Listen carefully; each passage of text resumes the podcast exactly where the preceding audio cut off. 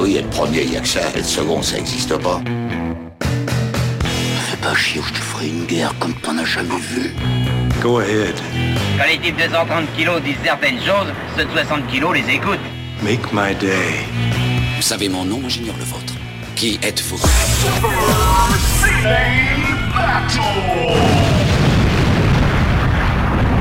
Le second, c'est un con.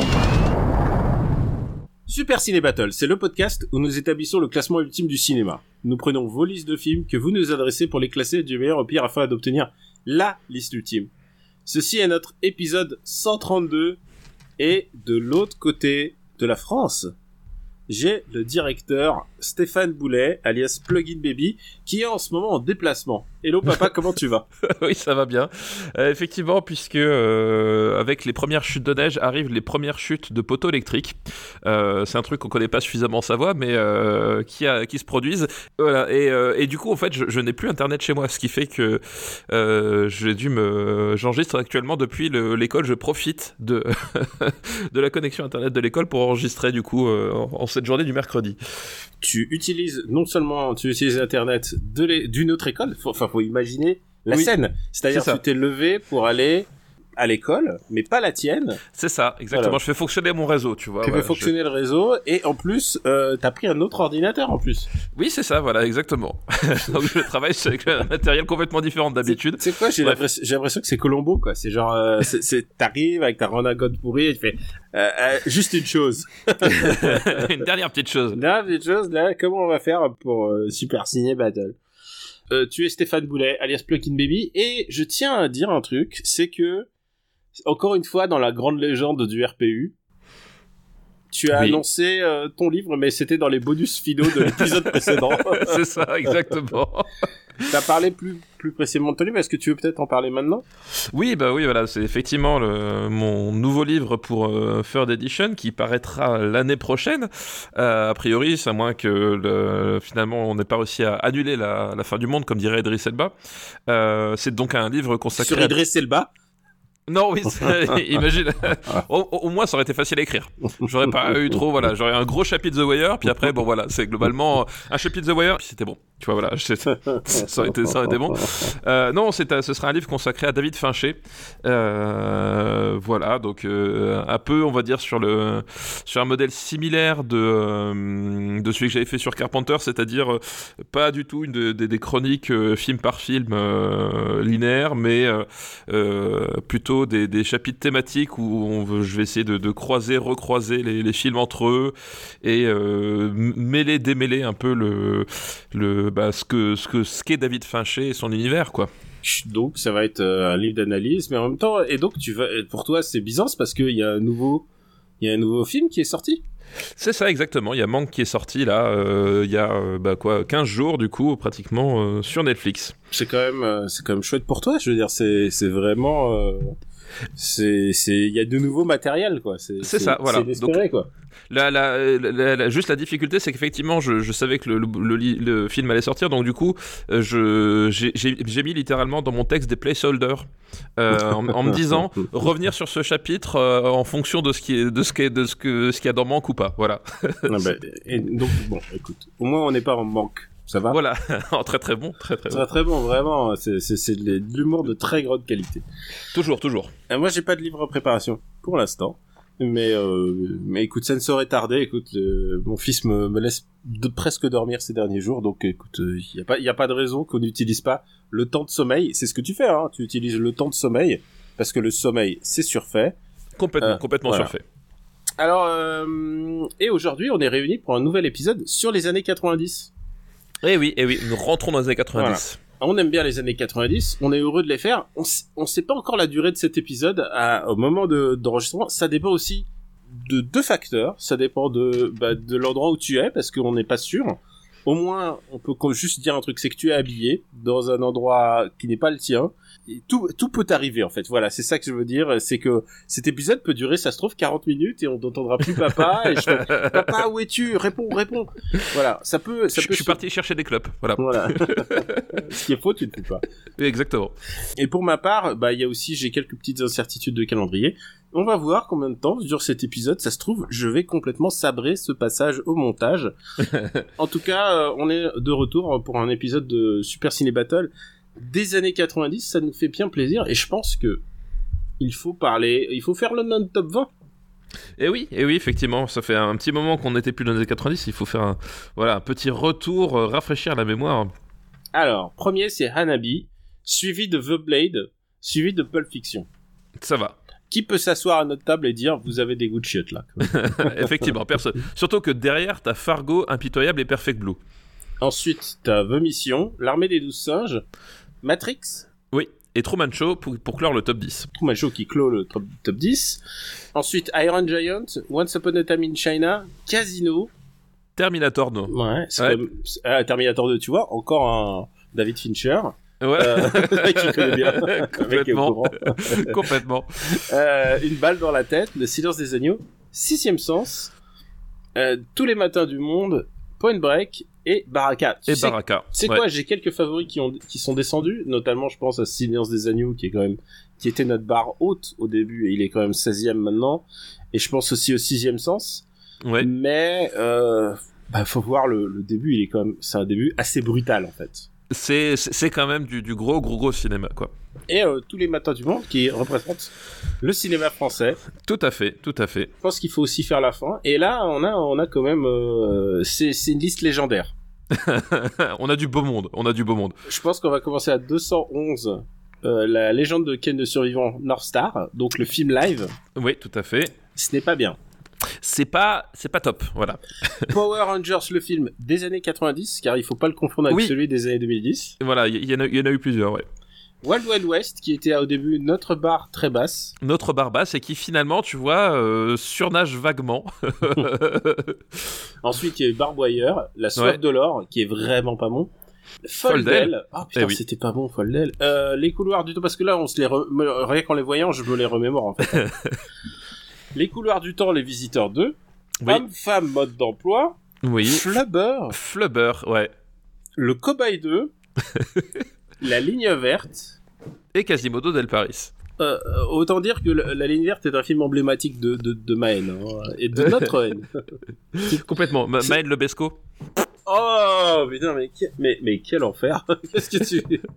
Et je te propose aussi de prendre euh, 10, 10 films au hasard, quelque part dans le tas, pour que les gens se, se savent où on, où on met les pieds. Et aussi, ça me permet de regarder si j'ai pas fait des doublons avant, avant le. Bien organisé tout ça. 120e, le dernier des Mohicans. 121e, Backdraft. 122e, Retour à Pla- sur Pleasantville.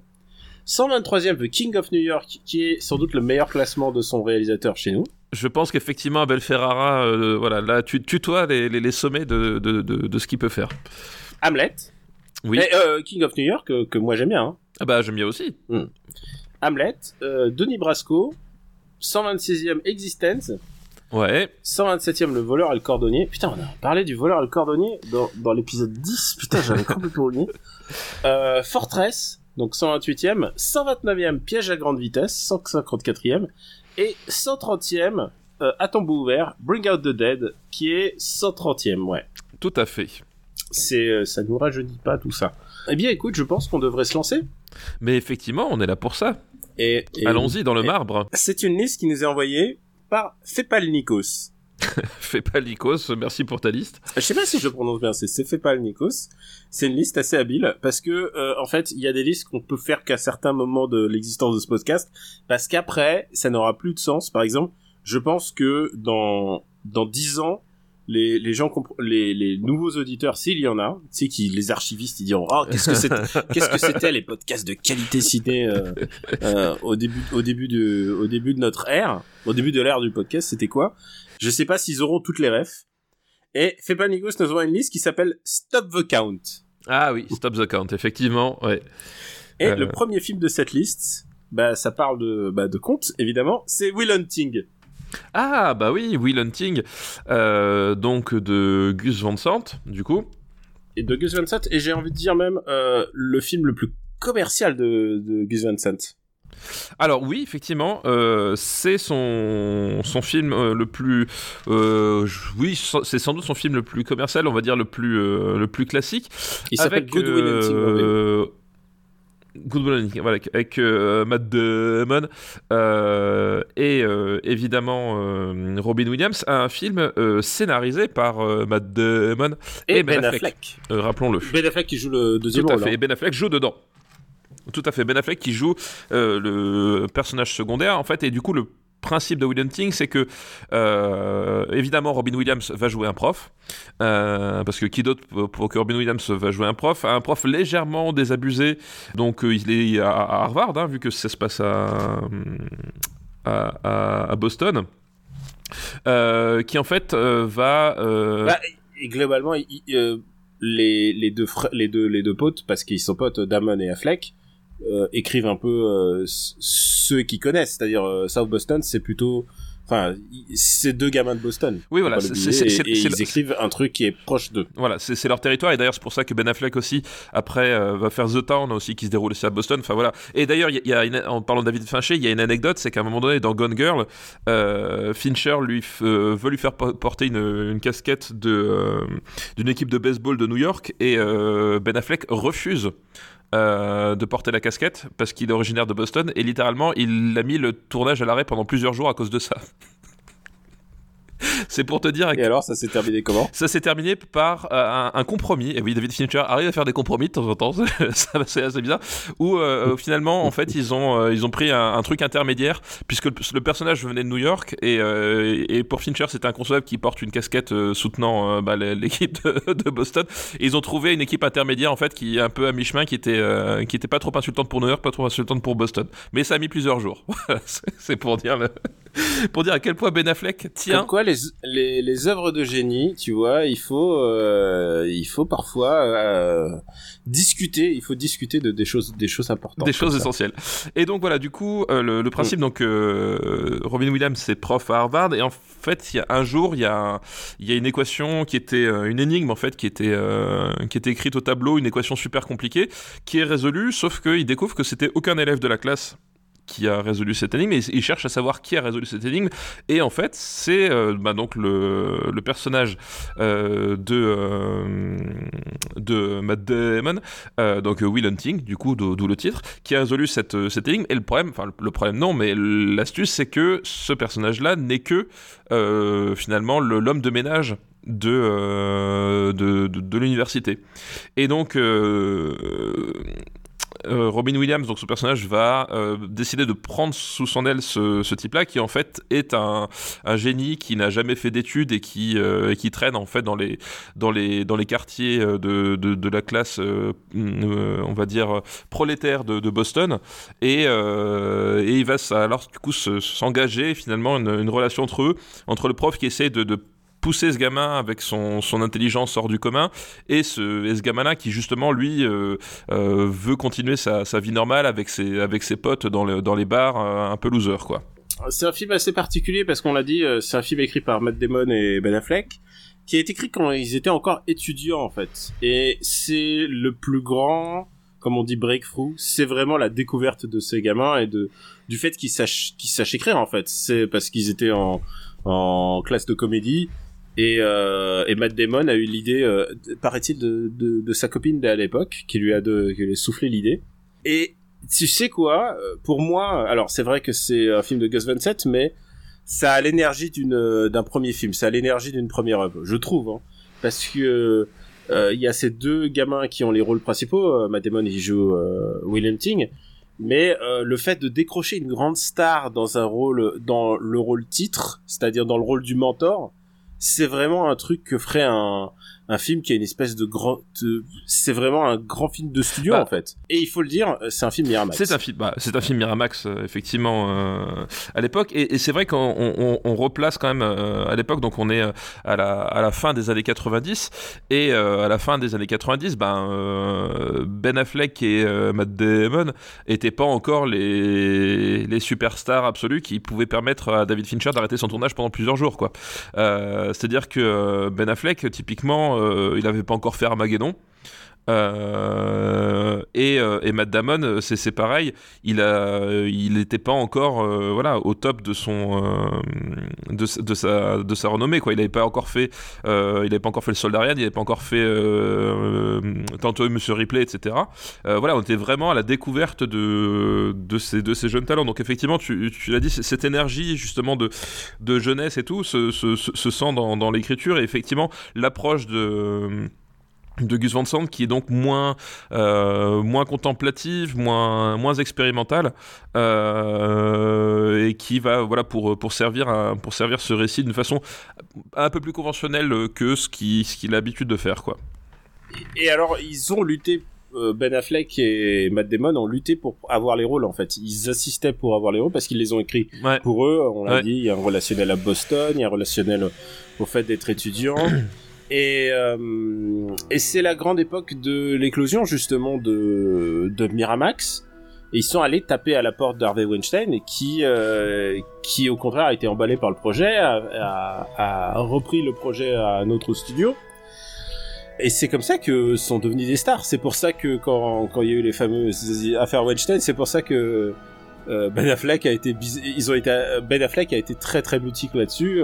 C'est des, des petits, c'est des poulains de, de Weinstein. C'est vraiment, euh, en termes de prod, c'est, c'est le film qu'il a vraiment, euh, qu'il vraiment aidé à, à, pousser, à tel point que ça c'est la légende urbaine, que Harvey Weinstein a, a rajouté des scènes de cul euh, complètement qui n'ont rien à voir, genre une scène de, euh, des, des, scènes de cul au milieu du script, pour être sûr que euh, pour, pour prouver que les gens ils ont ils ont pas lu le script en fait. C'est-à-dire que c'est-à-dire tu sais genre rajoute un truc avec des extraterrestres, c'est comme si tu disais rajoute une scène avec des extraterrestres pour voir si Et c'est ce qui s'est passé avec euh, un certain film qui n'existe pas où euh, d'un seul coup il y a des extraterrestres qui débarquent il y a, des extraterrestres. c'est pareil.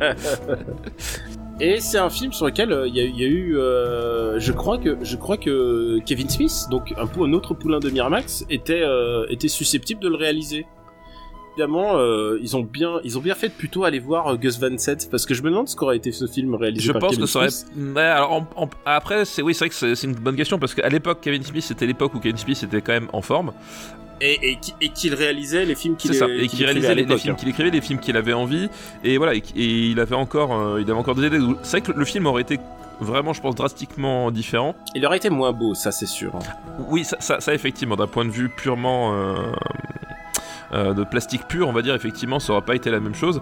Mais euh, du coup, le, le Gus Van Sant, c'était un, choix, un, vrai choix pertinent parce que, bah, euh, parce que quand même, c'est un réalisateur qui, sait ce qu'il fait.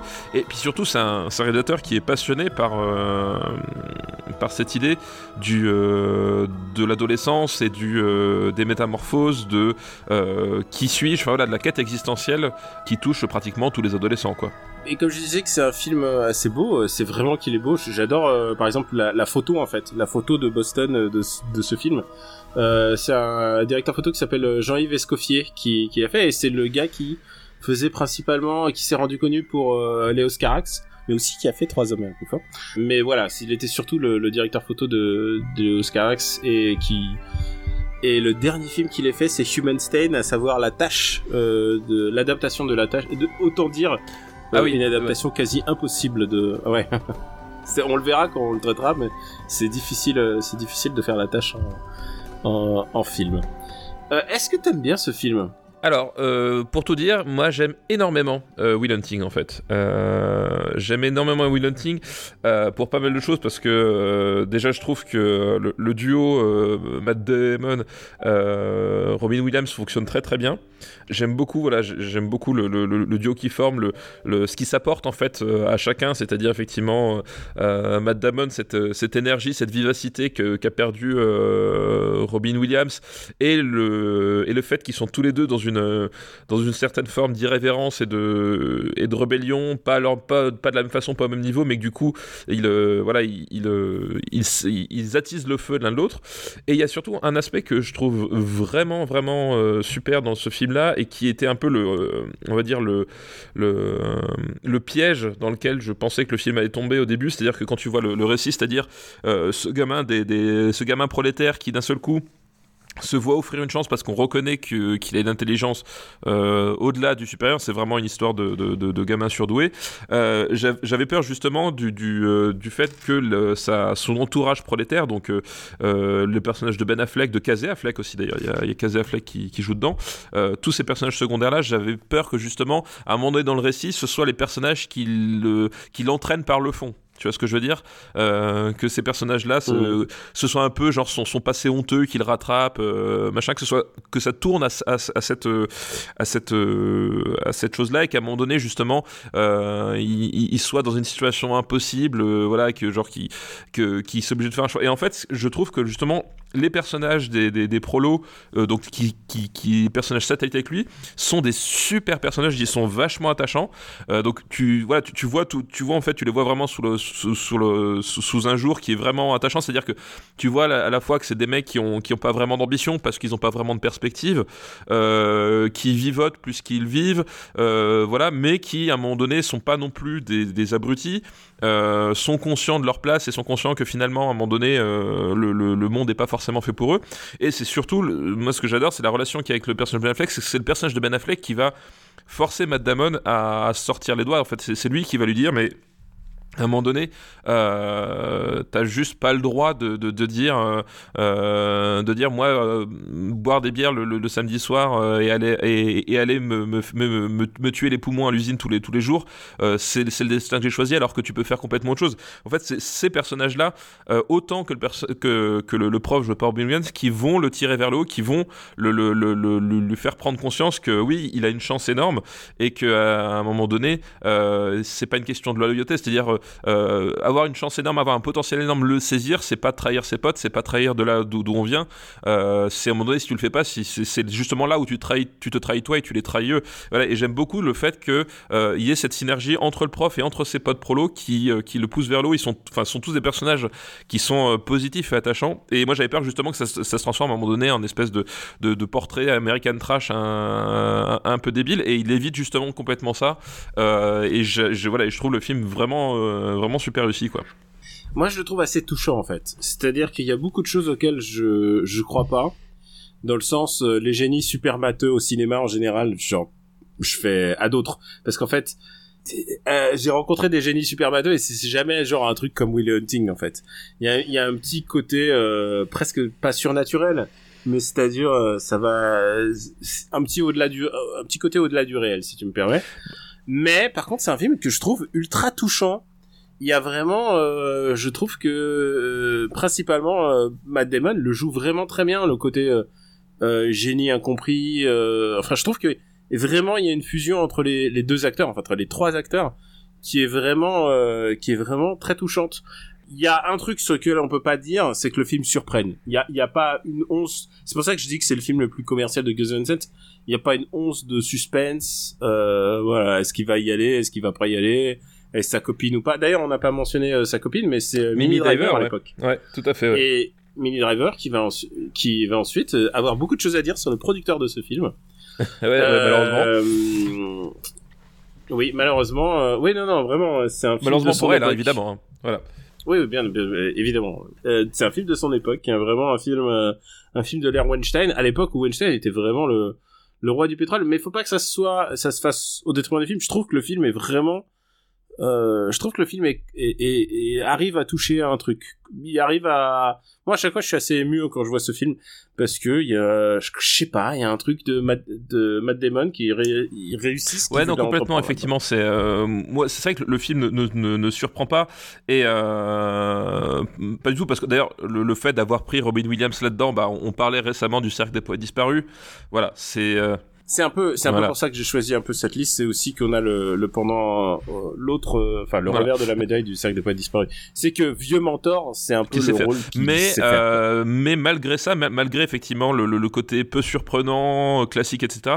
euh, bah, c'est pas des défauts en soi en fait. C'est-à-dire que à un moment donné, quand c'est bien fait, c'est juste bien fait et c'est juste du bon cinéma. Et c'est c'est un peu, bah finalement, c'est un peu ce qu'on avait dit avec euh, Remember the Titans en fait. C'est pareil. C'est un film qui surprend pas, c'est un film qui, est très classique, euh, voilà. Mais à un moment donné, c'est du bon cinéma parce que euh, c'est bien écrit, c'est bien interprété, c'est bien mis en scène euh, et surtout c'est hyper touchant. Et euh, moi c'est un film que vraiment je, trouve les personnages vraiment super touchants, je trouve la narration vraiment chouette. C'est-à-dire que c'est un, film qui c'est juste un film de mecs qui discutent mais c'est jamais chiant. Puis voilà, puis surtout du coup c'est marrant parce que c'est un, film que j'ai que j'ai montré à, ma fille puisque puisqu'elle est, elle est un peu concernée par ce genre de de, problématiques d'en- d'enfants surdoués et euh, voilà c'est un truc qui arrive à quand même à toucher quelque chose sur euh, pas cette solitude mais justement ce, sentiment que, peuvent avoir ces, ces gamins là d'être un peu euh, un peu à côté de, de- des autres quoi. Cette conscience qu'ils ont de pas être à côté des autres et, et des différentes réactions. C'est-à-dire que tu as à la fois le côté rebelle de Matt Damon avec les, les profs et l'institution euh, voilà, parce que il, a conscience qu'il est plus intelligent que, que tous, et donc du coup, à, certains moments donnés, il rentre dans ce mécanisme de défense du, mépris. Et à la fois l'aspiration à vouloir être comme les autres, c'est-à-dire le mimétisme social par rapport à ses potes prolo en fait, dont il sait parfaitement qu'il est en décalage, mais il essaie de pousser le mimétisme social jusqu'au bout pour se fondre dans la masse et euh, gommer finalement sa personnalité. Et c'est là où le personnage Ben Affleck est super important à mon sens, et super euh, bien écrit, c'est que c'est celui qui va dire mais attends, c'est au contraire parce que tu as cette personnalité, parce que tu as cette intelligence et cette sensibilité que euh, t'es pote avec moi. C'est pas juste parce qu'on a grandi l'un à côté de l'autre, quoi. Et, euh, et ça, c'est des problématiques que je trouve super bien, super bien euh, traitées dans, dans le film et, et su- et super touchantes. Et voilà, quand j'ai montré à ma fille, elle avait beaucoup apprécié Will Hunting, quoi. Mm. C'est vrai que s'adresse au. C'est vrai que c'est un film qui parle de, bah, de, ce que c'est qu'être un outcast par le haut, c'est-à-dire d'être euh, plus intelligent et en même temps euh, et en même temps d'être euh, bah, d'être un peu différent et de- d'essayer de se fondre dans la société. J'y repense parce que je suis en train de regarder la saison 4 de The Wire Ah bah oui. et dès le troisième épisode, il y a il y a le prof. Je peux pas dire qui est le prof, je veux pas spoiler. oui bah oui. Ouais. Mais Ouais, c'est, un divulgachi Il y a le prof qui, qui arrive devant sa copie et il voit qu'il y a un gamin qui a tout résolu le problème de maths et il se demande qui est le gamin qui a résolu le problème de maths? Et on voit clairement que dans cette dans dans cette classe où euh, vont se passer des trucs horribles et ben il y en a un qui comprend quoi. Et euh, et tu sens qu'il y a un moment Good Will Hunting de j'ai envie de l'aider là. J'ai envie, j'ai envie de lui donner des ailes pour que euh, Baltimore non c'est fini. C'est exactement. Euh, ouais, c'est un film que j'aime aussi. C'est un film que j'apprécie et c'est un film surtout, j'ai l'impression, et on, on l'a mentionné au début, que Matt Damon, euh, quand il l'a écrit, euh, quand tu vois Boston filmé là, t'as l'impression que c'est filmé par quelqu'un qui connaît Boston. Oui oui non mais il y a un vrai, truc il y a- il y a- très terre-terre, très terrain, Ouais. très agréable dans ce Ouais. film. Il y a, une vraie tendresse en fait dans la façon dont, c'est filmé et euh, qui va filmer autant justement Harvard avec avec euh, avec les, les, les immeubles de briques rouges que justement les, les, les, quartiers euh, les quartiers gris etc. Enfin il y a et il y a un côté sans misérabilisme. Enfin vraiment y y a- je trouve que l'approche est, vraiment voilà c'est pas les frères Dardenne tu vois où, où on t'aurait montré Matt Damon en, tra- en, en train d'avoir de la mort venait en gros plan quoi. Et, et tiens, j'ai envie de te dire que c'est aussi leur, leur grand break, comme je disais au début. Ils gagnent l'Oscar du meilleur euh, script original, de, de- Ouais, bah de la meilleure ouais. histoire originale. Ils, ils loupent euh, celui de réalisateur, ils loupent celui du premier rôle, ils loupent, euh, ils loupent celui des rôles secondaires, mais par contre ils ont le plus important pour eux, c'est-à-dire celui des... Ils deviennent des auteurs de... Voilà. Complètement ouais complètement. Alors que tu sais qui a gagné l'Oscar cette année-là? Euh, c'était quoi? C'était 98 les Oscars, c'est ça? Ouais. Euh, 98. euh, Pour les films non. de 97 donc, euh, techniquement. Oui, oui, pour les films de 97, ouais, du coup. Euh, non, Bah, c'était quoi avait, euh, Alors, il y avait LL Confidential qu'on aime beaucoup. C'est pas lui. Oui, mais c'est pas lui, hein, ça c'est sûr. C'est pas lui. Il y a eu. As Good As It Gets de James L. Brooks. Ah oui, c'est vrai, oui. mais oui. c'était Titanic. Tu connais? Ah, c'était 97, 97. Ah bah tu vois, j'aurais dit que c'était 96, tu vois. euh. D'accord, c'était Titanic. D'accord, ok. à la fois réalisateur et, euh, Et, et- et meilleur film et, plein d'autres statuettes à côté. et plein d'autres, ouais. Mais alors, il gagne pas ni le meilleur acteur, ni le meilleure actrice. D'accord, et Mm. bah écoute. Euh, alors, on va le classer, nous. Parce que nous, Ouais. c'est- c'est le moment, on s'en fout les Oscars. Nous, on est là pour classer. C'est vraiment un petit côté Kids Return des mathématiques, quand même. hein. Euh, oui, il y a un peu de ça. Euh, mais ça va, ça va en dessous de LA Confidential, justement, on a parlé. Ça, va en au-dessous de dessous de- qui est juste au-dessus. Oui, voilà. Ça va au-dessous de Mononoke Hime. Euh, Pour moi, ça va en dessous de la haine. Ah, j'allais dire ça va Euh. en dessous de Ghost Dog, mais oui, ça va au-dessus de la haine. Ça, ça va en dessous de l'entre de la folie. Euh, Mais on approche, on approche. mais on approche. Ah, Tu alors, vois, tu vois, genre- je- Dis-moi, dis-moi. ça va au-dessus de Toy Story. Ah bah moi, j'allais dire, ça va. J'aurais mis entre l'étrange Noël de Monsieur Jack et Toy Story. Mais euh, Ok, d'accord, Mais- ça me va, ça me va. Je, je, je- Ok, je bah te écoute, suis, voilà. je te suis. vendu. Will Hunting, donc Good Will Hunting. Hop, il est 51ème de la liste, c'est pas mal. C'est pas mal, c'est pas mal. C'est un bon c'est un début. bon début. Euh, deuxième film de cette liste, je te rappelle que le titre de la liste c'est Stop the Count. Ouais, Stop the Count. le ouais. deuxième film euh, de la liste c'est Président d'un jour. Ah, euh, je l'ai pas vu. Ouais, je ne l'ai pas vu. Ah, parce que je pensais que ça, le Ivan Reitman euh, verse, c'était. euh, Alors, le Ivan Reitman verse, si tu veux, moi, j'ai été un peu euh, stoppé dans les années 90, justement, quoi. Bah, ça c'était. Je suis pas si fidèle que ça, Ivan Je Reitman pensais verse. que tu. Non, mais je pense que c'est un film qui a été souvent multidiffusé en fait. Oui, oui, mais non, non, et étrangement, j'ai jamais vu, ouais. Bah écoute, on va le mettre dans les devoirs de vacances. Je pensais que tu. Je, je- je vois ce que c'est, c'est Kevin Klein, euh, Sigourney Weaver. Kevin Klein, Sigourney euh, Weaver, euh, le... et l'histoire c'est Kagemusha. Ah oui, d'accord, ok. Mais je- je- en plus, je vois exactement ce que c'est, je vois l'affiche, je vois tout, je pense que je même, je vois la, je vois la bande-annonce, mais je l'ai jamais vu en entier, tu vois. Bah c'est un film de. C'est un film de dimanche soir TF1 quoi. À l'époque, hein. D'accord. À l'époque, je sais Ouais, pas. oui, ouais, tout à Je sais pas ce que ça donne aujourd'hui dimanche soir TF1. Et avec Frank Langella, si tu veux savoir, qui joue le rôle du, du directeur de cabinet. D'accord, ok. Et alors, stop de count. Qu'est-ce qu'il y a l'autre count tu connais, à part Dracula? Ah bah non, Dracula, on l'a, il est classé. Et il est classé, Il est Dracula. Eh alors, est-ce qu'il y a un autre Dracula dans les années 90 Je crois pas, hein. Oh, je pense pas. Je crois, je crois pas. Il y a, y, a, y, a, y pas Dracula 2000, non? Un truc comme ça euh, Le celui avec euh, Gérard Butler? Non, mais non, il y a que Euh, Dracula. mais, il est peut-être en 2000. Non, je vois que Bram Stoker Ah, Dracula. et c'est Dracula 2001. Ouais, donc ouais, non, on aurait pu prendre un autre Dracula, mais bon, non, enfin. Bah, bah écoute, c'est passé pour cette liste. On remercie Fait pas le Nikos pour cette liste. Merci, fait pas le Nikos pour ta liste. La deuxième film de cette liste, écoute, il faut lui rendre, il faut rendre à César ce qui est à César. C'est Non, tu... la deuxième liste au cours. T'as dit la deuxième film de Oh, cette putain, liste. ouais, genre, ah, putain. La deuxième liste de ce podcast, euh, bah écoute, c'est une liste dont j'avais déjà parlé avant, et en fait, euh, bah, je me suis rendu compte que c'est une liste des Ah. années 90. C'est la fameuse. C'est la fameuse, et c'est une liste qui nous est envoyée par un fidèle patriote, c'est JM. Et, Oui, et JM, très présent effectivement. sur le Discord, on le remercie. Et en plus, il m'a envoyé une liste updatée, parce que, euh, parce qu'il l'avait mis à jour. Et c'est une liste euh, qu'il avait envoyée en 2018 qui s'appelle ils sont ils ont réalisé les pires films des années 80 que sont-ils devenus? Ah, c'est beau ça. Et alors euh, il a pris littéralement les fins de la liste des années 80 pour voir ce que sont devenus les réalisateurs. C'est beau ça. veut dire, ça, Mm. J'espère qu'on va aller. euh, euh, je sais pas ce que ça va donner quoi. Le premier film de cette liste est réalisé par Ivan Reitman. Alors pourquoi Ivan Reitman? Parce que euh, si je me souviens bien, si je regarde dans les années 80, il a réalisé, il a réalisé Jumeaux. Il est dans les derniers. c'est vrai, c'est vrai. En fait, je rappelle que les fins des années 80, c'est Allô maman ici bébé, Jumeaux, Alan Quatermain et les mines du roi Salomon, Oh, trois hommes, trois hommes et un couffin et Le Passage. Le truc, c'est que euh, le réalisateur d'Alan Quatermain, euh, il n'a rien réalisé dans les années 90. C'est dommage. Il a plus rien réalisé en fait. Donc, C'est- dommage. donc, ça laisse la place à un film d'Ivan Reitman qui s'appelle euh, Arrête ou euh, non merde. Kindergarten Cop, Kindergarten Cop. Voilà. Kindergarten T'as vu, j'étais là en train de dire arrête ou ma mère va tirer. Oui, Écoute, je le garde celui-là. Donc un flic à la maternelle d'Ivan Reitman. Je Oui. pensais pas qu'on passerait d'Ivan Reitman à Ivan Reitman. Euh, et on va voir, c'est quand même un, c'est, un grand réalisateur puisqu'il a réalisé le premier film dont on a parlé à ce jour dans Super Ciné Battle.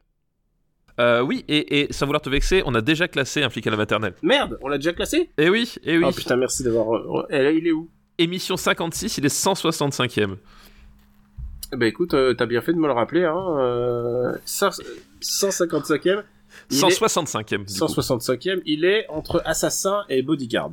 Voilà, exactement. Eh bien écoute, euh, eh bien écoute, tant pis. Il a, il a fait un backup, donc euh, peut-être que je vais faire le backup. Le deuxième, euh, son backup, et comme il est sorti un peu de la liste, il me l'a, il me l'a pas mis, mais c'est euh, Kickboxer 2, le successeur. oh la vache. Voilà. Et c'est- alors, c'est qui euh, le rédacteur de Kickboxer 2 Parce que là, tu vois, ça. ça... euh, C'est Albert Pune. Ah d'accord, ok, ouais, donc euh, c'est pas un très très grand nom. Hein.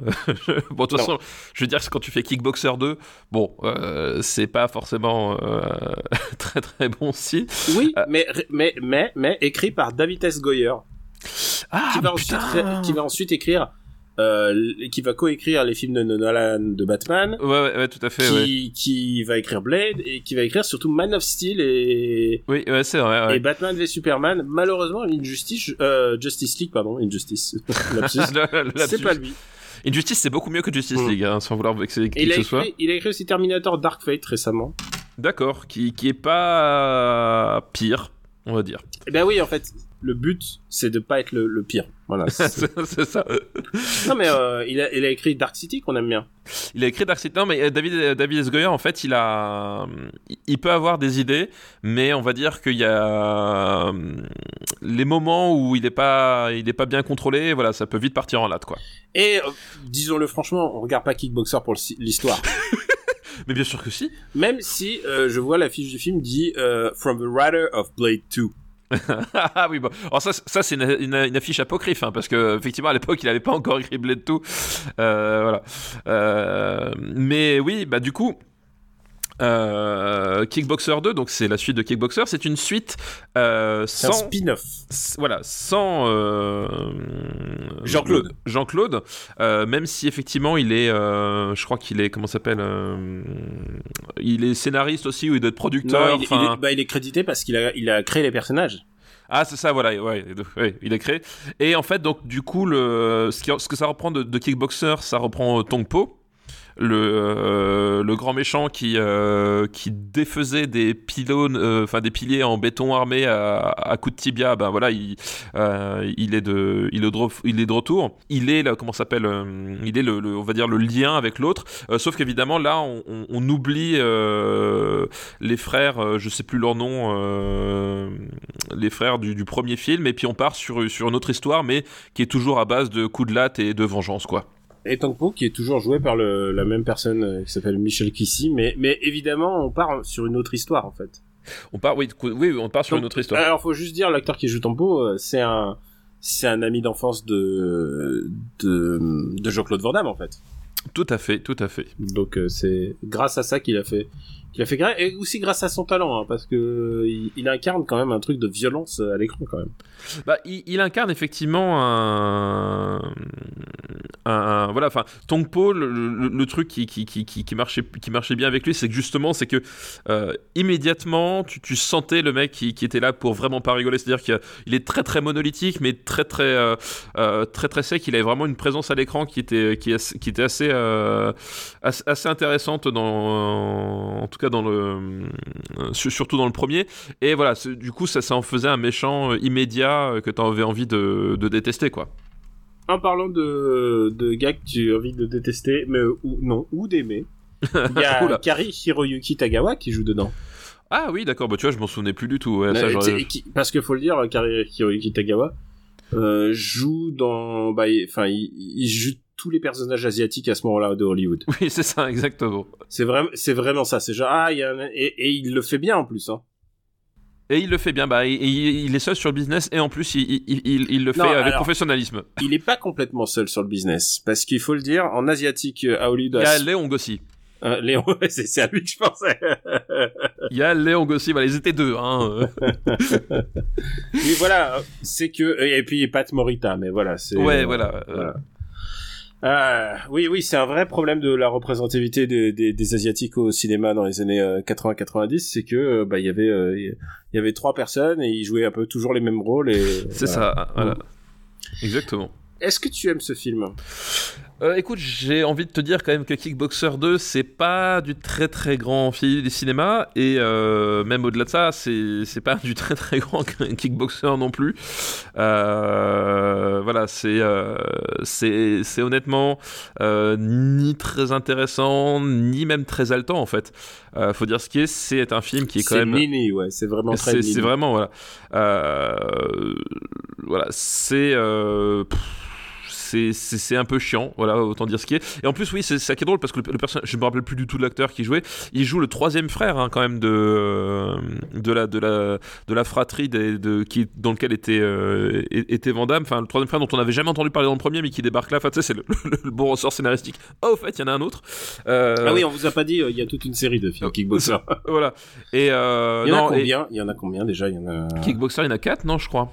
Ah, attends, Euh, attends, attends, je, je suis en train de checker. Il me semble Non, 4 non, non, non, non, non, il y en a, attends, 4, 5, 6, 7, 8, parce What? que tu, bah non, il y a, il y a le huitième qui s'appelle, euh, voilà, Kickboxer 1, Kickboxer 2, Kickboxer 3, Kickboxer 4. Ensuite, il y a Redemption Kickboxer 5. Ah oui, déjà, déjà la série originale va jusqu'à Ouais. 5. Avec, c'est, le 5, c'est avec Marc Dacascos, c'est ça en fait? Euh, le 5, c'est, euh, le 5, c'est, c'est Marc Dacascos, ouais. Ouais, c'est ça, ouais. Ensuite, euh, il y a Kickboxer Vengeance. Ensuite, il y a Kickboxer Rétaliation. C'est vrai, et Kickboxer Vengeance, je l'ai vu en plus. Et ensuite, tu vois. et ensuite, il y a Kickboxer euh, Armageddon. Kickboxer Armageddon, tu te fous de moi Non, non, il y a Armageddon et il sort, il sort en, en 2020. Donc il y a un Kickboxer qui sort en 2020, quoi, tu me, tu me dis. Ouais. Ah la vache. Kickboxer Armageddon en 2020. Je ne suis pas du tout au courant de ce projet. Eh ben, écoute, Ouais. ça, ça donne envie, ou pas Ça donne pas très envie. Ça donne pas très envie. C'est réalisé par Dimitri euh, Logothetis. Ah. Et, euh, et donc euh, le, le prochain Rétaliation, alors je sais pas ce qu'il, enfin j'ai oublié les noms déjà des films. C'était pas Armageddon ou Armageddon, Apocalypse ou je sais pas. Rétaliation, Rétaliation, c'était le précédent. Il est sorti, euh, il- Armageddon, je sais pas s'il est sorti ou pas, mais voilà, c'est c'est des films qui, voilà, qui, c'est pas des super films quoi qu'il Non, arrive. non, non, non. Voilà. Mais non, c'est ouais, c'est pas de super film. Et, euh, et là, le, voilà, ce Kickboxer 2, honnêtement, n'a n'a vraiment aucun intérêt. Quoi. Voilà, je pense c'est pas trop la peine de s'étendre Est-ce que dessus. tu sais qui jouait dans Rétaliation déjà? Euh, alors, c'est celui, je crois, où Van Damme et euh, Christophe Lambert euh, débarquent. Je crois que Voilà, Van Damme il y a Alan aussi, il y a Jean-Claude Van Damme, Christophe Lambert, Ronaldinho, Mac Tyson. Ah putain, je me souvenais plus. Alors, alors c'est celui-là que j'ai vu parce que j'ai vu. euh, finalement, tu vois, je les confonds tous. J'ai vu celui où Van Damme revenait. Euh, je me rappelle plus- déjà plus qu'il y avait Michael Tyson dedans. Tu vois, c'est. Mais qui, a, mais qui a envie de voir Mac Tyson en train de se battre dans un film Enfin, je veux dire, même dans Hitman, dans Hitman, Oui. c'est pas, c'est pas lui. Même, même dans Hitman, Hitman, effectivement, il, il est là que sur les plans larges, quoi. Donc, euh, Euh, bon, on va classer Kickboxer 2. ouais, bah classique Kickboxer 2, ouais. Mm, Alors, je descends tout de suite, encore plus bas. Ouais, ouais, ouais. euh, Je préfère Postman. Mais il est où? Euh, 208. 208 Ouais. Euh, ok. North Star est plus drôle. Ouais. Mais Je pense que, je pense que Mm, c'est, Mais Je- voilà. je pense que c'est au-dessus de Power Ranger le film quand même. Je pense aussi. Entre North Star et Power Ranger, le film. Kickboxer 2. C'est vraiment des films d'exploitation de son époque. hein. Ouais, et puis c'est. Voilà. Je sais même pas si c'est à peine assister vraiment dessus. Et les, et les fights sont pas super. Bah non, c'est ça, oui, c'est même pas. Voilà. Non, non, ça n'a pas vraiment d'intérêt, quoi. Euh, je continue avec euh, avec cette liste. Le deuxième film de, ce- enfin c'est pas le deuxième film de liste, mais j'ai décidé de le faire dans ce sens-là. c'est un film réalisé par René Manzor qui s'appelle Un amour de sorcière. Putain, c'est vrai, un amour de sorcière, c'était lui aussi. Et là, je regarde ce que c'est parce que je n'ai aucun souvenir d'un amour de sorcière. Qu'est-ce que c'était? Un amour de sorcière, une comédie réalisée par René Manzor. C'est Ah mais avec, oui, euh, c'est Van- avec euh, Vanessa Vanessa Paradis. Paradis. Et Jean Reno. il y avait pas euh, Jean-Jeanne Moreau dedans? Si, c'est ça. Ah, Mais oui, mais ah, j'avais complètement oublié ce film. je, je, je crois que ton, ton cerveau avait, euh, avait court-circuité cette information. Voilà. Euh, à tel point que c'est un film qui a été ultra mis en avant parce que c'était un, un film coproduit par TF1. Et ils, Euh, ils en oui, avaient oui, sans doute, ouais, ouais. abondamment parlé à l'époque. Ouais. Et, euh, et alors honnêtement, je ne me rappelle plus du pitch d'un amour de sorcière. Je pense, je crois que c'est un- c'est une sorte de euh, d'histoire de euh, de sorcière. Enfin, c'est un peu ma sorcière bien aimée, mais version française. Enfin, j'ai Ah, l'impression- j'ai l'impression que c'est ça. C'était Jean Reno, c'était Jean Reno, je crois qui, Qui fait le méchant, c'est ça? Bah, Jean Reno, il doit avoir un héritier et il faut, il lui faut une, euh, il, il lui faut une, il lui faut une descendance. Ah oui, c'était ça, oui. Hmm. Ah exact. Et alors euh, après, euh, je sais plus ce qui se passe. Ils ont un ultimatum et je n'ai plus aucun souvenir à part ça, quoi. J'ai plus aucun souvenir. hein. J'ai peur de casser un très bon film. Hein. oh, allons, allons, allons, allons. N'allons pas jusque-là. Euh, et, je et pense du coup, pas et du coup, voilà. c'est Jean Reno qui doit essayer de pécho Vanessa Paradis. Oui, c'est ça en fait, effectivement. Euh, euh, en fait, lui, c'est le dernier de, de son. C'est le dernier de son espèce, Jean Reno, effectivement. Et euh, parce que c'est un, sorcier euh, mâle, mais en plus un sorcier du mal. Et euh, effectivement, il, cherche à avoir une descendance. Et euh, le. le et euh, effectivement, il va essayer de, de, de, pécho Vanessa Paradis, puis mais elle, elle est un peu, insouciante, un peu mal- malicieuse, tout ça. Enfin bref, quiproquo. Puis elle, va trouver l'amour aussi. Pff, Alors, est-ce que je peux émettre déjà un avis? Je trouve ça, je trouve ce film pas marrant. J'ai pas trouvé ce film marrant et pas intéressant du tout. euh, je crois que j'ai à peu près le même. euh, le même ressenti. Euh, c'est un film où je me, je me souviens surtout avoir beaucoup, beaucoup, beaucoup soufflé euh, lors du visionnage. Parce qu'en fait, c'était vraiment les films qui s'étaient, qui se montaient à l'époque sur, euh, bah, sur le, bah, sur Vanessa Paradis en fait. Oui, oui, complètement, mais c'est ça, c'est effectivement, c'est c'est le là, là pour le coup, c'est c'est- l'occasion de de, de, de de dire on a Vanessa Paradis dans le film, etc. Mais euh, c'est euh, c'est horrible, mais vraiment c'est c'est un film. euh, je, crois qu'il y a, enfin, je, me souviens de rien d'intéressant, de, marquant, euh, de même drôle. Enfin, tu vois, il y a vraiment. euh, Qu'est-ce qui reste de Un amour de sorcière? Honnêtement, je penserais pas grand-chose, quoi. Bah, il y a sans doute la musique euh, qui par euh, Lalanne. Oui, bah oui, par Jean-Félix Lalanne, évidemment, forcément, hein, c'est... Mais alors, mais c'est même moins marquant que le brisage de Natham, quoi. Ah bah oui, bien sûr, ah non mais évidemment, c'est beaucoup moins drôle que... euh, c'est beaucoup moins drôle que... Parce que là, attention, c'est- pas, c'est pas, hum, c'est pas Francis qui fait la mu- musique, c'est l'autre frère, hein, c'est Jean-Félix. C'est Jean-Félix. C'est comme dans, c'est comme dans Kickboxer. Attention, t'as un troisième frère. Voilà, je- c'est- pareil. bah, bah, au bout de 8 films, hein, il faut qu'on t'en trouve des nouveaux. hein. C'est ça. C'est, euh, c'est vraiment pas très bien. C'est Non. vraiment, Non, non. c'est, c'est- en tout point, c'est- ça vaut pas le coup, quoi. C'est, ah, c'est tous ces films euh, un peu, un peu improbables produits dans les années 90 par TF1 parce qu'ils avaient vraiment beaucoup d'argent à l'époque. C'est ça, ils avaient beaucoup de thunes. euh, Et ils Il y se disent, des- ah bah il y a Jean Reno et Vanessa Paradis et euh, voilà. c'est un Et les gens en vont y aller. Et, et je, et je pense que c'est vraiment la, la seule question qu'ils se sont posées. C'est-à-dire, à un moment donné, ok, c'est bon, on a, on a le casting, on envoie la purée, quoi. Mais je suis pas sûr que les gens y soient allés parce que sinon le film serait un peu plus rediffusé quand même. Oh, bah, alors, je sais pas, je pense qu'il a, je sais pas, à mon avis, il a peut-être, euh, il a peut-être pas. euh, Disons que par rapport à la filmo de René Manzor, celui-là était beaucoup plus mis en avant quoi. Euh... Donc, euh, ouais, non, je sais pas. Son précédent film, son précédent film, qu'est-ce qui reste? Juste pour dire, son précédent film, c'est 3615 Père Noël. Ah oui, alors qui est peut-être son chef-d'œuvre. So- soyons honnêtes. Qui est peut-être son chef-d'œuvre. Alors, où est-ce qu'on va le classer? Parce qu'on va, le classer, on va pas dire aux gens d'aller vous regarder ça quand même. Oui, oui. Euh, honnêtement, on est, je pense qu'on peut rester dans les alentours de Kickboxer 2. On n'est pas. Ouais. Ouais, remontons pas la liste, ça va. Euh... Euh, je, je trouve, ça- je trouve ça moins pénible que. Enfin, c'est pas, c'est pas meilleur, mais c'est moins pénible que la soif de l'or. C'est tout ce que j'ai à dire. Tu vois ce que je, tu vois, tu vois mon, mon point? Je vois ce que tu veux dire, mais là, il y a quelque chose que je sais pas si on en a parlé pendant la soif de l'or, ou j'en ai parlé, mais pas assez. C'est que dans la soif de l'or, euh, j'avais un crush euh, monumental sur Marine Delterme à l'époque. Je crois que t'en as parlé. J'ai dû en parler, c'est pas possible. Et, et on est en 93. Écoute, c'est pas est en- possible que t'avais pas parlé. En 93. Je pense qu'on est le seul podcast qui parle de Marine Delterme. Tu sais que Marine Delterme, en fait, elle joue de la comédie à fond. Elle est, euh, elle est dans une série T- TF1, toujours dans mon groupe, parce que La Soif de l'Or était une production TF1 à fond les ballons. Hein. C'était Gérard Rouy, Aussi, euh, ouais.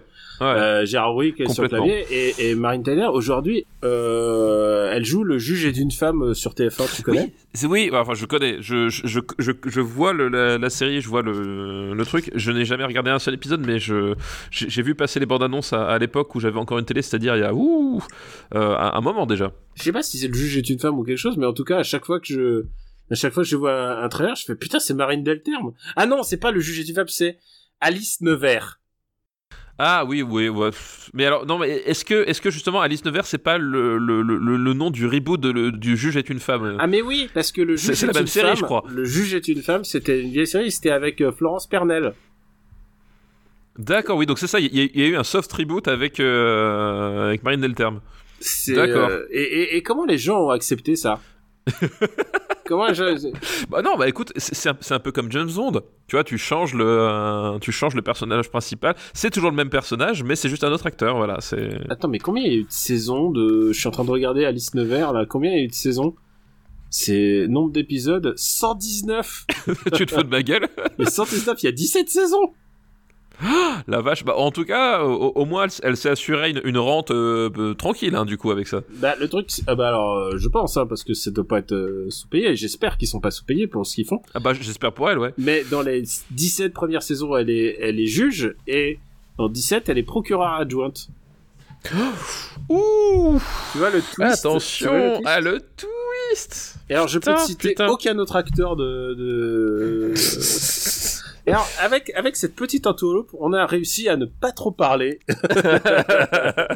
de- des- des sorcières. Où est-ce qu'on va Alors, euh, on a dit qu'on le classait où alors du coup? Alors du coup, on, on peut le mettre au- au- en dessous de la soif de l'or, parce que c'était le point Marine Delterme, en fait. C'était ça, l'argumentaire à la base. Voilà, c'était ça mon argumentaire. Oui, t'as raison. Merci de me recadrer dans, dans l'amour du cinéma. Est-ce que c'est mieux que les couloirs du temps? Je crois que les couloirs du temps, il y a deux trois bonnes vannes qui fonctionnent quand même. Ok, admettons, ouais. Enfin, c'est c'est compliqué à dire, mais aujourd'hui, mais je pense que sur le moment, peut-être. Oui, oui, ouais. Femme- Est-ce que femme mode d'emploi, je pense que c'est plus drôle aussi. Mais après, je suis pas sûr que ce soit le but. Non, Euh, je pense qu'il faut pas trop. Je pense que ça, c'est vraiment un film de. C'est un film nul, mais c'est pas un film. Voilà, je pense que entre les couloirs du temps et homme femme monde d'emploi, ça sera bien. Ça va très bien. Écoute, On va pas se battre pour le film. c'est ça ça. Je- Je pensais pas qu'on aurait tellement de de, de bas dans la liste euh, aujourd'hui, mais bon après avec un titre de, de liste comme ça. Donc c'est, redis-moi le titre, c'est Un amour de sorcière. même le titre il pue, il pue la Ah bah, défaite, le, le- le- le titre déjà. Rien que le titre, je veux dire, t'as pas envie de le voir, quoi. C'est. Ça pue la défaite. Le dernier film de cette liste. Et je pensais pas qu'on le verrait si tôt parce que c'est un film que je n'aime pas du tout. Ah, ah, ah, ah, ah. évidemment, si je te dis, si je te dis euh, trois hommes et un couvert, tu me dis qui? Euh, alors, euh, Boujna? Mais non, Colin Serrault. Col- Ah, Colin ah, ben, ça aurait pu, on aurait pu avoir plusieurs angles d'attaque. Ouais. Alors c'est Colin Serrault et Colin Serrault dans les années 90, c'est quoi? Euh, Colin Serrault, attends, dans les années 90, euh, c'est, bah, c'est quoi? C'est la, elle n'a pas fait beaucoup, c'est la crise, non? C'est la crise, évidemment. Euh, Elle n'a pas fait de- beaucoup justement dans les années Avec- 90. Elle fait juste la belle verte, voilà. Ah d'accord, oui c'est ça, ouais, elle n'a pas fait beaucoup dans mon souvenir. C'est donc Vincent Lindon, Patrick Timsit, euh, euh, voilà, euh, film sur la, la crise économique. euh, non, puis- sur la crise d'un, oui, sur la crise économique, mais surtout sur un, sur un, la crise d'un mec. C'est Vincent Ladon qui se retrouve euh, plaqué. Euh, et Ah oui, c'est ça, et licencié le même jour. Voilà. Il est, euh, je sais pas s'il est licencié. Ah oui, il est licencié. Si, si, le il, même jour, il- parce qu'en fait, oui, il, est, euh, je sais plus, il est juriste ou, ou il est cadre dans une, dans une grosse compagnie. Enfin, voilà, l'idée c'est ça, effectivement, et le- la même journée, il perd tout, sa, sa femme, son boulot, quoi. Et c'est un mec très braqué sur lui. Et alors, je vais dire la, la, la plus grande qualité de ce film, euh, c'est que Vincent Ladon sait jouer les gens en crise en fait. Ah bah oui, alors ça pour le coup, c'est ça c'est sûr. Moi, moi, alors moi j'aime beaucoup Vincent Lindon en fait en, en, en tant qu'acteur parce que euh, justement c'est un type qui a qui est assez à fleur de peau on va dire. hein. Euh, Est-ce que j'ai raconté mon anecdote de Vincent Ladon ou pas? Ah bah pas encore, peut-être tu vas, tu vas la dire après. Alors, Et, ouais, ouais, ouais. Je, je la garde sous le coude. Et voilà, et du coup, c'est un, un type qui, qui vraiment a- arrive à, donner une vraie, euh, une vraie tension en fait dans son, dans son jeu. C'est-à-dire qu'il y a voilà, le, le- ce côté fleur de peau, il, sait très bien le- l'utiliser, le canaliser. Et quand il, quand, justement, quand il joue justement des, des personnages qui sont euh, pas vraiment très stables psychologiquement, qui sont au bord du gouffre, il, euh, il sait vraiment donner une performance qui, qui est top. Et effectivement, dans la crise, je, je trouve qu'il il donne une prestation qui est vraiment chouette, quoi. Euh, bah écoute, c'est l'heure de mon anecdote sur Vincent. Bah oui. Je crois que je l'ai jamais raconté, donc si je l'ai, je pense pas l'avoir raconté, mais je pense que c'est un, un film, qui, euh, c'est une, ouais, c'est un film, c'est une anecdote qui montre à quel point Vincent Ladon est, est aussi à fleur de peau qu'on qu'on le dit. Vincent Ladon était passé devant mon collège, enfin mon, mon lycée, à un moment, et, euh, et évidemment les lycées, les lycéens sont des connards, hein, faut le savoir. et il y a un mec qui a gueulé une insulte. Il y a une, insu- une insulte, sans doute, il avait lu euh, France Dimanche ou quelque chose parce que Vincent Ladon était en couverture et il a gueulé euh, sa- le nom de sa meuf de l'époque, je sais pas si s'appelait, elle s'appelait, euh, je crois qu'elle s'appelait Caroline parce que je me souviens de l'insulte qu'il a gueulé. Et il a gueulé, euh, alors Caroline, elle est bonne. Et euh, Euh, remarque typique de lycéen, voilà. remarque de lycéen vraiment de- à la con quoi. Tu sais quoi? Tu sais que j'étais lycéen donc j'étais con, mais j'avais déjà honte pour lui. Déjà à l'époque, euh, voilà. Déjà à l'époque. Et, et là, Vincent Ladon, il est avec quelqu'un et euh, il, il a- nous avait dépassé déjà. Et là, il se retourne et il vient nous voir. il vient nous voir et il commence à parler. Et tu sais, on est une bande de lycéens, on est, on a une, on- tu sais, c'est quand- on est quand même genre une quinzaine quoi. On va pas, on va pas aller taper Vincent Ladon, mais ce que je veux dire, c'est Oui, que des lycéens, donc vous êtes assez grand quand même. Ouais, et c'est que il se démonte pas, il commence à parler, il dit je sais pas qui a dit ça, mais est-ce que genre il se rend compte que c'est dégueulasse de dire ça? Est-ce que est-ce que je dirais de ça de sa mère? Est-ce que je dirais ça de sa sœur? Et genre Et le mec se démonte pas et et avec son pote à côté qui dit Vincent non, Vincent laisse. Vincent. tu sens très bien que son pote il était là genre pour le canaliser quoi. Et tu sais quoi? On a eu un débat avec parce que j'avais un de mes un de mes meilleurs potes qui est de lycée euh, qui était là à côté de moi et moi j'ai dit putain il a vraiment des bollocks quand même pour euh, il a vraiment du courage de de venir nous voir et de nous alpaguer et de dire non c'est pas bien ce que t'as fait et tout ça. Et lui lui au contraire il a dit non il aurait dû laisser glisser. Il aurait dû laisser glisser c'était ça qui le qui l'aurait rendu euh, meilleur. Mais moi j'ai trouvé ça très courageux de sa part. Et en même temps maintenant que je connais la filmo de, de Vincent Ladon je trouve que ça lui ressemble vraiment quoi Ah bah oui, complètement, oui. c'est genre, oui, Ouais. évidemment, s'il y a un acteur qui va venir te voir et te dire, tu parles mal, il faut pas que tu parles mal parce que c'est pas bien, c'est Vincent Ladon.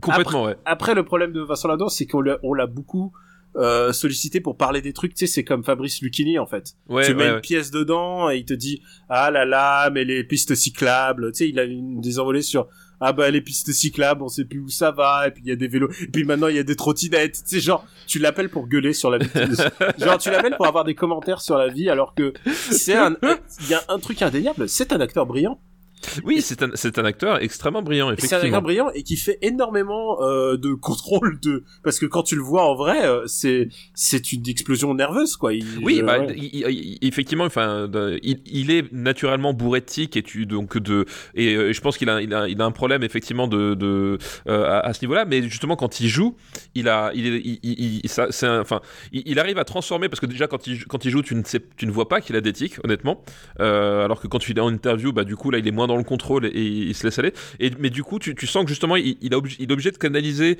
euh, son corps et, euh, et, et aussi, je pense aussi ses pensées parce qu'il a, a un vrai franc parler euh, et que et tout ça, il va le transformer pour vraiment donner une intensité à son jeu en tant que en tant que comédien quoi.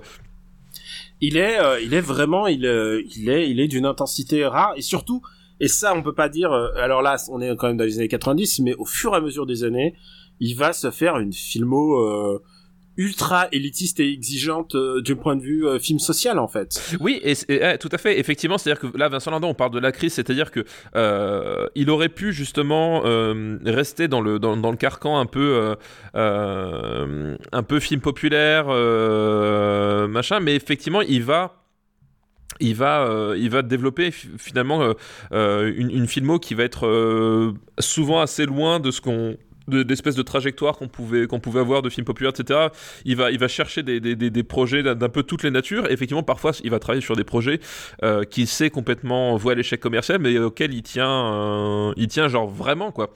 Je Et, crois que euh, c'est plus que l'échec commercial c'est vraiment du positionnement euh, de oui de, de- voilà, politique de la de la- d'intention euh, voilà, c'est vraiment de l'attention et euh, je pense que le film qui a été le twist pour ça c'est ma, ma petite entreprise de Jolivet peut-être? Ouais tout à fait ouais sans doute ouais Je pense que là, à ce moment-là, il s'est dit, là, il faut vraiment, il y a un truc à faire.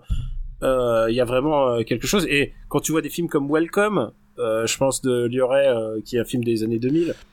euh, Enfin, tu vois, ce genre de film, tu vois, il y a, y a que Vincent, La- Vincent Ladon sait qu'il peut le porter, qui va, il va donner vie au film, quoi. Et il sait qu'il peut le porter, il sait qu'en fait, il est aussi, sans doute, euh, je pense notamment au cas de, de Welcome, euh, je pense que sans Vincent Lindon, le film ne se faisait pas en fait. Ah bah, c'est- c'est sûr C'est une certain. certitude, c'est une certitude. Euh, ce qui me rend le, le- cet acteur éminemment sympathique, même si je le vanne un petit peu sur le coup de j'ai un avis sur les trottinettes et tout, parce que euh, c'est aussi le piège de bah, des bah, de faire des interviews et de devenir un beau client en fait. Bah, c'est c'est le piège des, des, des bons clients grande gueule, hein, je veux dire. euh, je- je, veux dire, je crois qu'on a parlé assez souvent de, de, de Kassovitz. Euh, Il y a des fois Kassovitz, bon, faudrait pas qu'il parle, quoi, c'est tout. oui, genre, Kassovitz parle du, du film que tu fais. genre. Et, et pourtant, et voilà, et pourtant, Et pourtant, on l'aime, hein. Et pourtant, j'adore Kassovitz, mais vraiment, c'est en, en tant que en tant que cinéaste, en tant qu'acteur, euh, et même parfois en tant qu'individu. C'est-à-dire que je trouve que voilà, il y a, y a un truc chez lui, mais sur certains sujets, bon, voilà, c'était pas forcément, c'est pas toujours de la peine, voilà. Et alors, du coup, euh, c'est un film un peu différent parce que, du coup, Vincent Ladon est en crise. Donc, c'est lui, la crise. Oui. Et il va se... Ah, tu, tu me parlais de Kassovitz, mais est-ce que tu savais que Vincent Ladon joue dans la haine? Euh, oui, je crois qu'il joue un, enfin, il joue un, il fait un caméo, je crois que c'est ça, il joue Ouais, un, il mec, fait un un mec mec bourré. bourré, Ah, c'est ça, ouais. Je, je, je me rappelais, ouais. et donc, euh, voilà, Vincent Ladon se retrouve euh, avec ce sidekick qui est Patrick Timsit, Oui, qui est un SDF euh, très simplet, oui, euh, mais du mais coup, brave. mais brave, mais qui est, qui va être la contrepartie, qui va être le, le pendant euh, l'autre, enfin, qui va être son sidekick pendant tout le film, mais qui va être aussi le mec qui met l'emphase sur ce qui allait pas dans sa dans, dans sa vie. C'est ça, complètement. En fait, effectivement, il va se, il va se retrouver par un, par un concours de circonstances à, rencontrer euh, donc le personnage de Patrick Timsit qui est un, qui est un SDF. Et en gros, au contact du SDF, il va apprendre les vraies valeurs de la vraie vie. Et alors, c'est là que vient le problème, le problème du film. Euh, c'est que c'est un film d'une. Ah, ah, bah vas-y, commence d'abord, commence, commence. Euh, non, mais en fait, voilà, il, tombe justement dans, ces travers-là, c'est-à-dire que euh, le, déjà les travers de bons sentiments et surtout le, fait que le, personnage du, SDF finalement va uniquement servir de levier à à, ce personnage de, de la très haute classe à, à devenir quelqu'un de meilleur et, euh, et sa condition et en fait finalement ce qui va l'amener là finalement va être un petit peu euh, un petit peu euh, un petit peu oublié et euh, voilà il y, a- il y a une utilisation qui est pas forcément très très maligne justement euh, de, de la de la misère et euh, Non. dans ce film là quoi c'est un peu le problème C'est écrit euh, avec la non-subtilité qu'on va connaître de, de Colin Serrault plus tard. C'est vraiment le film le moins subtil de l'univers. C'est un film de gros sabots et, euh, et de senti- et de et de. J'essaie de faire gaffe à mes mots parce que en fait c'est c'est un film qui se veut sociétal et en même temps euh, qui met les pieds dans le plat sur tout quoi. C'est un film qui a un avis sur tout sur s'il s'il était fait aujourd'hui, il aurait un avis sur les trottinettes et les pistes cyclables en fait. Parce que y a, ça parle de tout. Ça parle, ça parle que les enfants ils écoutent pas leurs parents, que les parents ils ont, ils peuvent pas vivre leur vie. Ça parle des médocs. Ça parle du racisme. Oui, ça euh, parle de de de l'adultère. Euh, de, il y a une scène de ra- euh, genre de de, de pastiche sur euh, qu'est-ce que la gauche caviar comme on l'appelle à l'époque. Euh, où ils sont dans un château et le mec de gauche il fait oh là là mais comment peut-on être de droite et euh, comment peut-on être Front National à l'époque tu vois et, et là euh, t'as Patrick Timsit avec sa petite sa petite avec sa petite voix qui fait eh ben c'est beaucoup plus facile euh, d'être euh, antiraciste dans un château euh, que que raciste à Montfermeil. Enfin genre il, il lui fait tout un diatribe de de cinq minutes que je- je trouve ce film ultra pénible je déteste ce film euh, je je hais ce film et je crois que c'est le moment où je commence à haïr le plus Colin Serrault. C'est avec ce film là mais euh, le suivant ça sera pire les suivants les suivants ça sera pire Non, mais effectivement, il y a le problème, c'est qu'effectivement, il va, il va chercher à, toucher à tout et à, à brasser euh, sans jamais finalement euh, rentrer vraiment dans les problématiques et aller plus loin que euh, que juste le, le, le, le- le simple le simple discours finalement d'intention un peu un peu un peu un peu bête quoi. Et c'est le problème du film. Après, le, le truc, c'est que il y a euh, justement, ah, le, le film bénéficie quand même de Vincent Lindon. Et euh, je trouve que d'un point de vue cinématographique, il y a certaines scènes qui restent quand même assez assez intéressantes, qui fonctionnent plutôt bien. la fin peut-être. Ouais, euh, exactement. La fin, il y a, quelques moments, euh, voilà, de euh, qui sont vraiment portés par la comédien qui fonctionnent. Mais c'est vrai que globalement, euh, ce, côté, euh, on, euh, va, euh, toucher à tous les sujets, puis on va être bienveillant sur tous les sujets, mais en fait, on va jamais les creuser, jamais aller jusqu'au bout des, choses, parce que finalement, il y a cette, en fait, il y a, le problème de cette illusion, c'est-à-dire qu'à un moment donné, justement, le, euh, le personnage de Vincent Lindon va offrir un job au, personnage de, de Patrick Timsit, et t'as l'impression que euh, en faisant ça pour un SDF, il a réglé le, le problème, la problématique de la pauvreté dans la France entière. Tu vois, t'as t'as vraiment ce sentiment-là.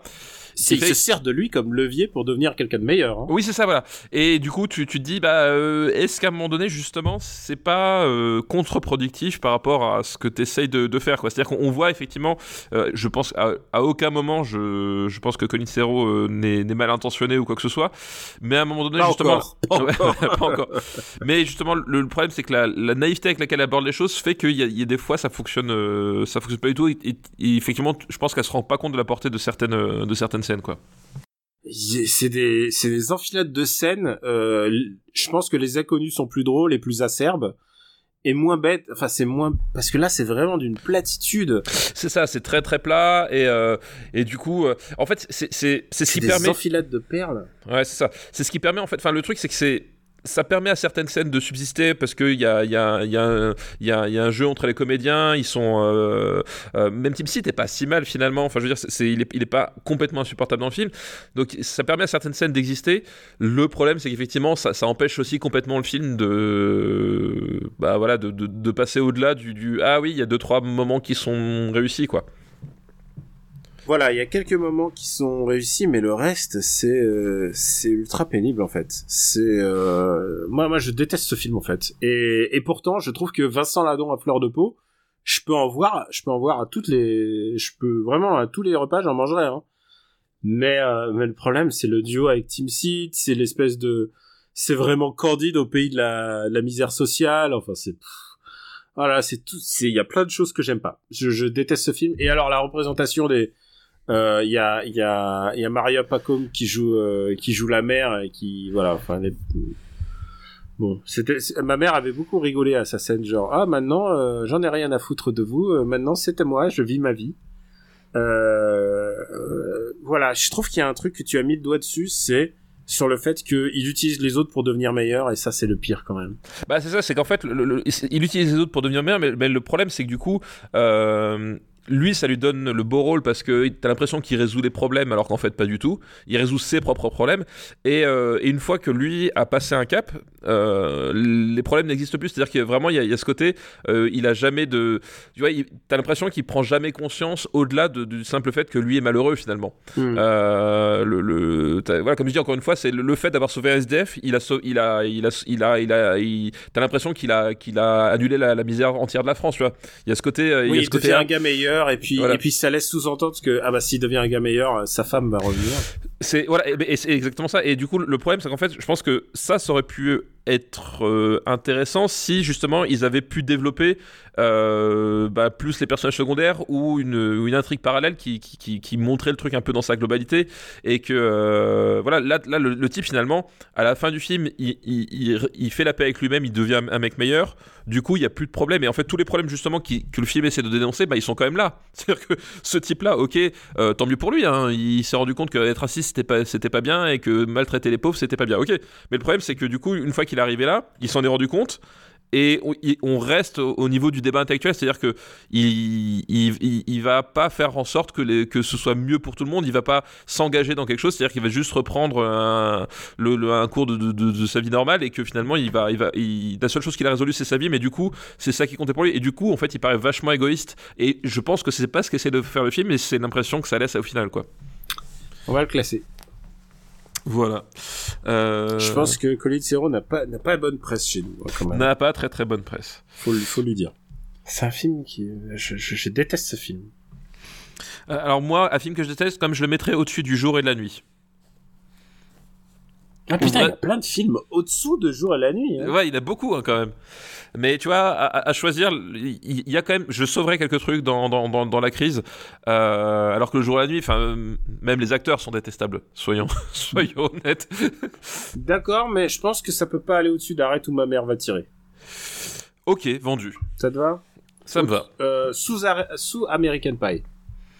Euh, ok, écoute, Voilà. très bien. Ah, ah, ah, comédie avec des gens détestables. C'est vrai, c'est vrai. On, on est dans le même credo. La crise. Et je pense que c'est le film le mieux classé de des Ah, je, je pense effectivement, c'est le film le plus classique. Mais il faut qu'elle dise merci à Vincent Ladon. Ah bah oui, bah, bah, complètement, oui, complètement. Et, euh, et alors, et je dis, je dis à Vincent Lindon, j'ai bien engueulé Fla- Flavien euh, après le, son insulte, parce que c'est ça qu'il faut, faut le dire, faut dire un truc, c'est que Flavien, parce que c'était son nom, Flavien, il a fait cette, il a dit cette insulte, et à un moment, euh, il y a, y a Vincent Lindon, il dit qui c'est qui a dit ça, Et lui, il a fait, oh, mais on va pas le dénoncer, hein. On va pas le dénoncer. le, le mec qui assume. ah, il était nul. Il était nul, hein, Veda. C'est, c'est vraiment le, le courage. Je sais pas si, si, parce que évidemment, il y a un truc euh, avec le lycée, c'est que les gens qu'on a rencontrés au lycée, on les revoit plus jamais de nos vies. Euh, donc je sais pas, ça se trouve, il, il écoute des podcasts ou pas. Mais Flavien, je pense à toi souvent grâce à cette anecdote. Je sais ce que c'est que le courage. ah là là. Euh, écoute, je pense qu'on devrait s'arrêter là. On peut encore en faire un, non? Tu veux encore faire une liste? Merde, Ouais. j'ai pas... Ok, d'accord, ok, d'accord, ok. Une liste alors. Parce que, attends, c'est l'épisode de pratiquement Noël, les gens, les gens vrai, ont soif de cinéma. D'accord, je, je vais Puisque les cinémas sont toujours fermés. C'est vrai, c'est vrai, c'est vrai. Merci de le rappeler. Euh, je regarde juste. euh, parce que- Ah bah écoute, j'en ai une, j'en ai une qui est bien et et il y en a un que j'ai pas fait.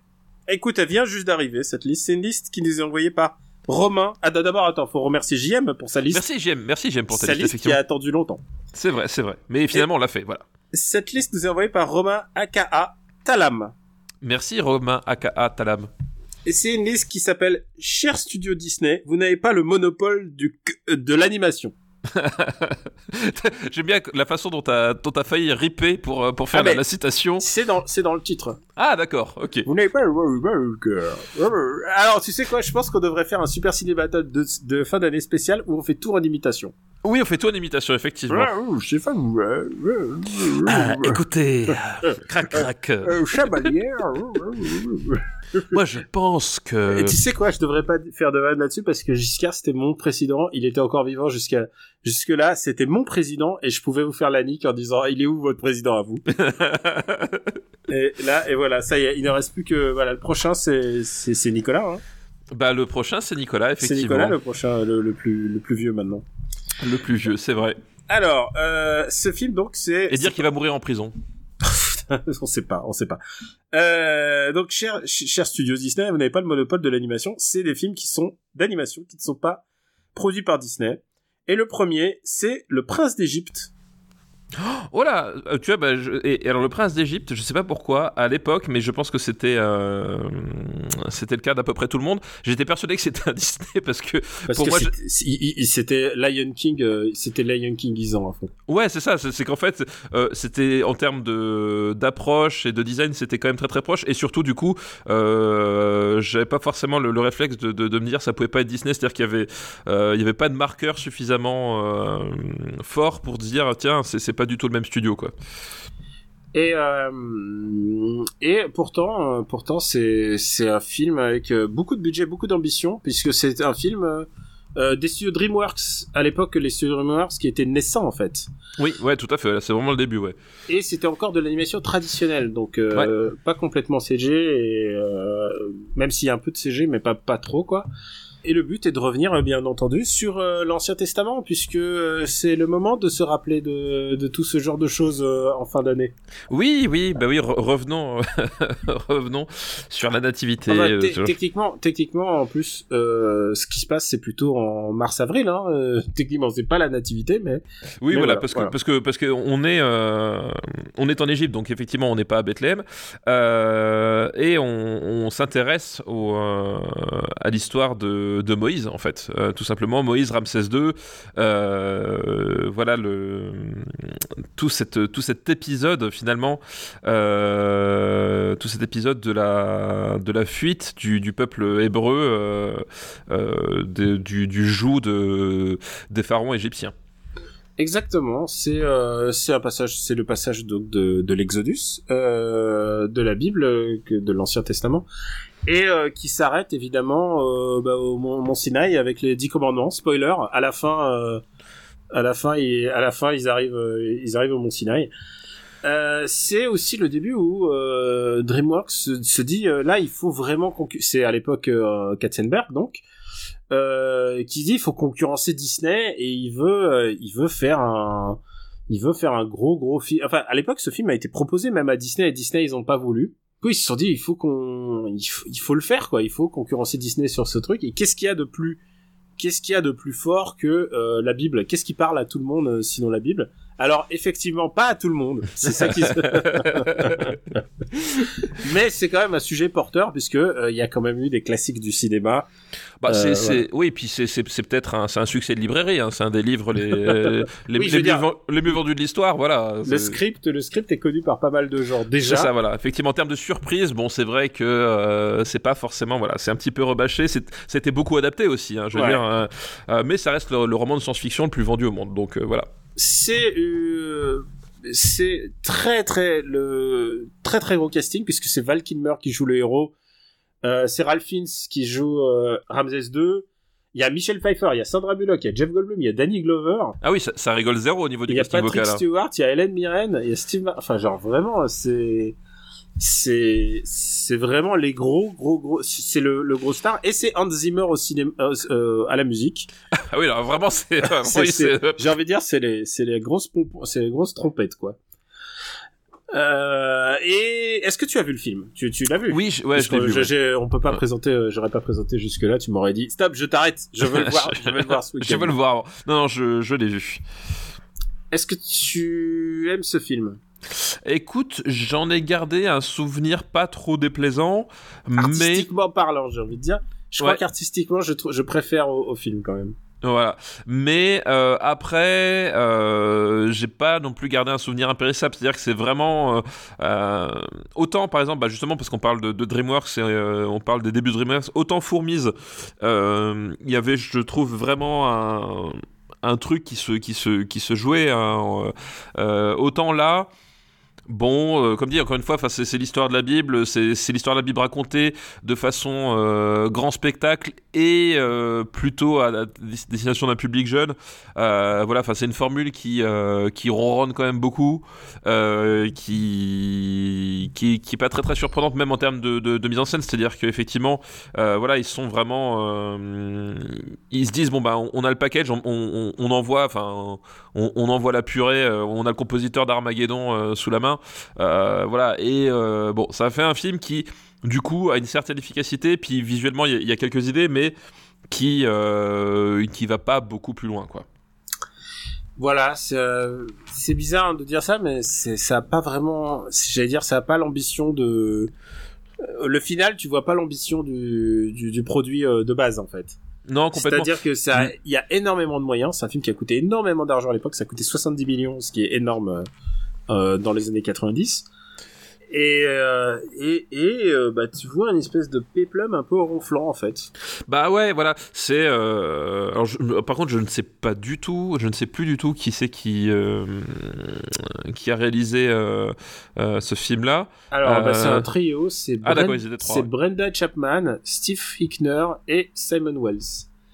Ouais, bah du coup, ouais, effectivement, bah je pense que ça, euh, voilà, ça résume un peu le truc parce qu'ils n'ont pas non plus fait des travaux exceptionnels par la suite euh, Non, en termes de, des- au moins de, de de metteur en scène quoi.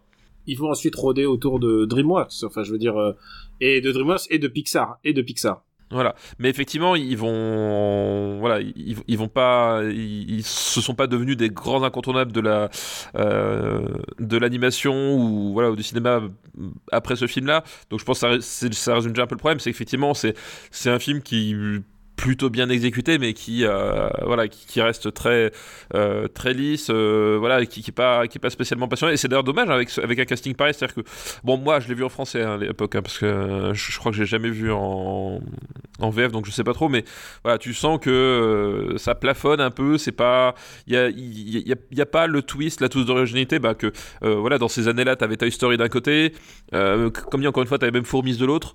Là bon on est sur un truc ils se disent on va jouer la sécurité. Puis en plus avec la Bible vaut, vaut mieux essayer de jouer la sécurité. Tu sais jamais trop. Euh, Martin Scorsese il a essayé. Bon ça s'est assez mal passé. Euh, mais euh, voilà il joue tellement la sécurité que du coup ça fait un film qui qui, n'est pas très très mémorable quoi. Truc particulier, c'est que je crois que dans la version dans la version originale, la plupart des acteurs chantaient, c'est-à-dire Val Kilmer chante, enfin genre parce ah oui alors il faut le dire, c'est que c'est la Bible, mais avec des passages chantés, quoi. Oui, oui, bah oui, complètement. Bah, de toute façon, c'était euh, le, le chant, c'est la, c'est la marque de fabrique de Disney encore à l'époque, et euh, bah évidemment, fallait marcher sur ces plates-bandes-là, quoi. Et je pense que c'est aussi ça qui a, qui a dû maintenir le- la, confusion, en tout cas dans mon esprit à l'époque, euh, du fait que c'était une production Disney, parce que euh, on, on retrouvait vraiment la formule. Enfin, euh, c'était la formule Pocahontas, c'était la, enfin voilà, c'était, euh, c'était, c'était, on était pareil, quoi. Et pour l'anecdote, en français, puisque toi tu l'as vu en français, Ramsès 2 était chanté par euh, Patrick Fiori.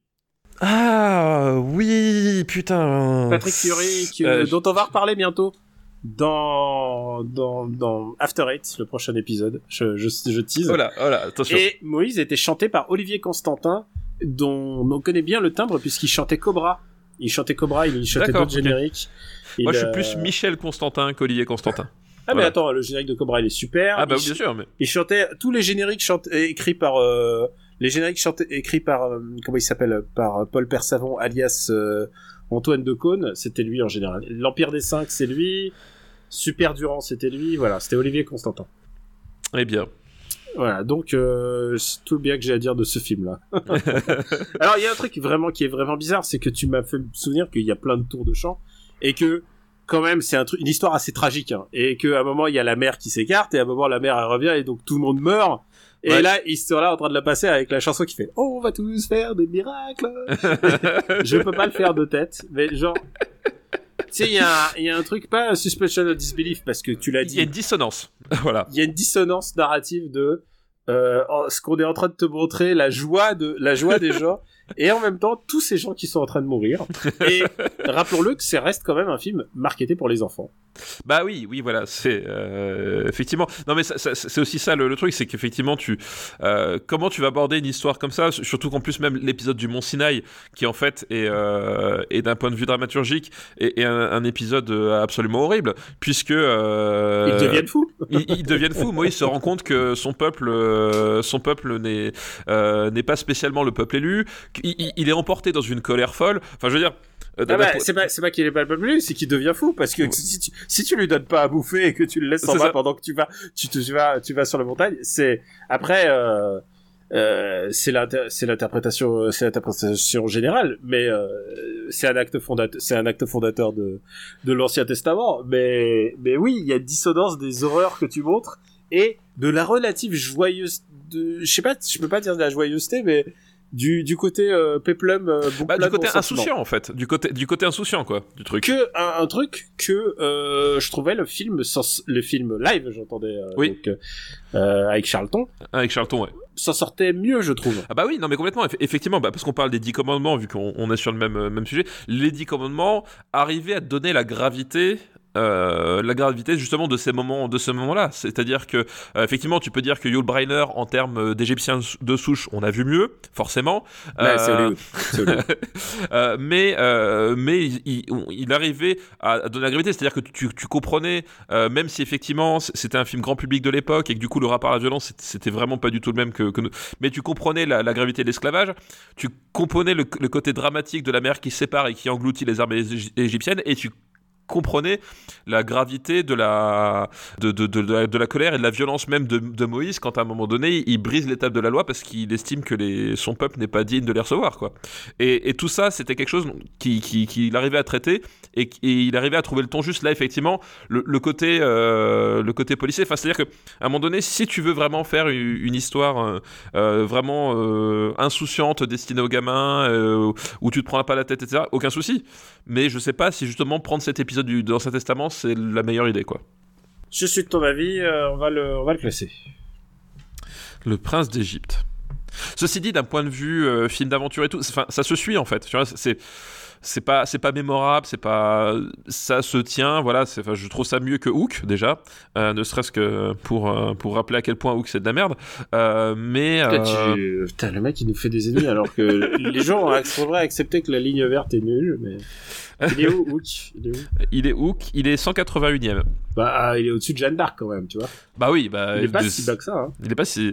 Oui, mais la, faute à qui? La faute à qui? Voilà. c'est vrai qu'il est un peu défendu la faute à qui? Voilà, ça. voilà, on est sur quelque chose. Ah bah euh, attends, on a, on a une série de dessins animés. Est-ce que je regarderai Astérix contre César? Oui, je regarderai Astérix contre César, je regarderai Lucky Luke, mais je le mets au-dessus de Mimic. Ok, vendu. Le prince d'Égypte. C'est aussi la difficulté de faire un film euh, sur euh, autour de ce de ce scénario euh, qui est la Bible, c'est-à-dire que tu peux pas satisfaire tout le monde. Oui, de toute façon, tu peux pas satisfaire tout le monde, mais c'est vrai que du coup, euh, voilà, t'as, t'as il y a sans doute des, des, des, choix à faire, ou même des, des... là, disons qu'il y a, voilà, il y a, une, a, comme on dit, une certaine dissonance et euh, et puis une certaine apathie. Enfin voilà, il y a un truc qui fonctionne pas complètement, quoi. Et euh, maintenant, écoute, il y a un, cas de figure assez in- inédit dans, dans enfin non pas inédit, mais c'est maintenant on va passer au deuxième film. Et c'est un film que je n'ai pas vu. Et c'est un film que je n'ai pas eu le droit de voir, ou plutôt on m'a découragé fortement de le voir. ou plutôt que j'ai vu en quelques parties et je pense pas être euh, à même de le À, à classer. même de, de le classer, d'accord Voilà, ouais. je me, je me, je me disgarde de la discussion. Et on va voir, euh, est-ce qu'on va en parler? C'est Anastasia de Don Bluth et Gary Goldman. Et tu t'imagines pourquoi? Bah oui, parce que le, le, le récit qu'il raconte euh, est trop euh, euh, trop proche finalement de, de l'histoire familiale. Bah, c'est du révisionnisme historique, tout simplement. Voilà, Euh, donc, c'est euh, ouais. c'est un film qui nous présente le tsar Nicolas II comme un bon beau-père de famille, alors que c'est quand même un mec qui a fait tirer sur son peuple. C'est vraiment une. Oh, eh, ça va. Alors, alors, dé- alors déjà, alors, non, mais première chose, déjà, un, c'était des Russes, donc bon, c'est pas non plus si grave. c'est vraiment Nicolas II était vraiment une raclure de bidet. Faut le et, dire. et- euh. et- et qui, et qui n'a pas tiré sur son peuple? Ça va, ça va. Je veux Donc, dire. euh, Donc, euh, je peux te dire que quand Anastasia est sortie à la maison, euh, il y avait des. Et, et déjà, en plus, les, les violences policières, ça n'existe pas, Daniel. Je tiens à le rappeler. T'as t'as la vidéo ou pas je, voilà, je, je tiens à rappeler que les violences policières n'existent pas. Et euh, elles n'existent pas dans la France de 2020 comme elles n'existaient pas dans la Russie de 1917. hein, Excuse-moi. Voilà. Et, et s'il n'y a pas de vidéo, il n'y a pas de preuve. hein. Voilà, t'as- des vidéos T'as des vidéos Non. Non. Et voilà. puis, de toute manière, on peut leur faire dire ce qu'on veut aux vidéos. hein. Exactement, c'est Voilà. facile à manipuler aussi. Oh, c'est bon, et c'est pas pour quelques balles dans le buffet qu'on va se plaindre, quoi, ça va. Non, vraiment, donc, euh, donc Anastasia, un film, déjà de base, j'ai un avis négatif dessus. Euh, Mais attends, c'est un sorcier? Ouais, ouais, ouais d'accord. et en plus, et ça fait vivre le mythe pourri de Rasputin, euh, euh, grand sorcier, grand mastermind et tout, alors que, euh, oui, mais il a jamais eu de pouvoir magique. Oui, mais c'est The Russian Lover of the Russian Queen. Excuse-moi. Ah, Ouais. ah, Rasputin. Eh oui, on cite du bonnet. Mais excusez-moi, excusez-nous d'avoir un peu de culture. Voilà. Alors, euh, euh, toi, tu l'as vu. Ouais, je l'ai vu, ouais. Je me le mets dans les devoirs de vacances, mais alors je peux dire que je le verrai jamais. C'est un contre-coeur. Mais non, mais c'est-à-dire il y a aucune chance que je vois Anastasia, honnêtement. Il y, y a plein d'autres choses à voir et, et, et moralement, je trouve que c'est un film horrible. Euh, bah, tu ne l'as pas vu, tu ne peux pas juger si c'est horrible ou pas. S'il faut, s'il faut, je veux Cependant, dire. les communistes sont montrés sous un jour défavorable. Ah, bah voilà, tu vois, tu peux trouver des, des choses un peu intéressantes à dire. Non, mais attends, c'est vraiment euh, en termes de révisionnisme historique, genre on a rarement vu mieux. Mais en même temps, c'est fait par des Américains qui, on va dire, ne maîtrisent pas vraiment le sujet. et le- Voilà. Pas du tout. Bon, en Ils ont- plus, eh, eh, eh, attends, c'est qui qui a gagné la guerre froide? Ok, alors voilà, ils maîtrisent le sujet, c'est tout. Excuse-moi, c'est tout ce que j'ai à dire. En plus, c'est Don Bluff en plus. Un pauvre Don. Parce que Don Bluff a réalisé de très bons films, mais pas celui-là. Euh, il reste un dernier film, évidemment. Et il reste un dernier film, bah oui, parce que euh, c'est trois films par liste. Ouais. Un Et titre si vous le voulez. Et le, t- Bien vu. Et le dernier film, c'est. Je l'ai pas fait en intro Euh, si, si, si, si, mais c'était juste voilà, pour rappeler. euh, C'est pour dire que je suis aussi un peu ce qui se passe dans ce podcast, tu vois. Et euh, le dernier film de cette liste, c'est Ghost in the Shell de Mamoru Oshii. Ouf. Ok. Eh ben écoute, euh, on, Là, on on- va remonter un petit peu, là. on va remonter un tout petit peu. Euh, Ghost in the Shell de Mamoru Oshii. Euh, J'ai envie de dire, euh, avec, euh, avec Akira, ça fait partie des, euh, des films qui ont, qui ont ouvert finalement le, dessin animé japonais à, d'autres publics, d'autres horizons, euh, en tout cas commerciaux, euh, parce que c'est pas forcément de, nouveaux horizons artistiques, mais euh, voilà, il y a eu le choc Akira et il y a eu le choc clairement Ghost in the Shell, à tel point que d'ailleurs Ghost in the Shell- Shell 2 a même fini au Festival de Cannes quand il est sorti des années plus tard. Voilà, c'est un film qui est, en tout cas d'un point de vue occidental, ultra important pour la pour la diffusion du euh, du médium euh, en, en Occident, en Europe particulièrement. Euh, je pense que sans sans sans Akira, sans ce film-là, on n'aurait jamais eu l'arrivée des des films de Satoshi Kon chez nous. Enfin voilà, c'est c'est un film qui historiquement est, hyper important, ne serait-ce que pour cet aspect-là. Et c'est vrai que c'est un film fondateur là- là-dessus. et en plus, il reprend une, une œuvre. C'est l'adaptation d'un manga. Tout à mais fait. C'est une adaptation très libre parce que quand tu lis le manga, c'est un peu, euh, il y a une thème principale, mais c'est une vision d'un auteur. Et Mamoru Oshii, quand il arrive euh, sur Ghost in the Shell, c'est déjà un grand, c'est déjà un grand réalisateur. Il a réalisé les deux films de Pat Labor. Il a réalisé le film de Hosei Yatsura, donc euh, La Mue, euh, qui est un film extraordinaire. Je sais pas si tu l'as vu, mais c'est un film, c'est un des plus beaux films de tous les temps en film d'animation. Euh, et là, il arrive sur sur ce projet euh, qui est un projet compliqué. C'est un projet Bandai Visual, donc donc euh, le budget est assuré, mais ça va être compliqué quand même. Et en plus, c'est le fer de lance de ce qu'on appelle production IG, qui va aussi avoir une patte graphique assez importante. Complètement, ouais.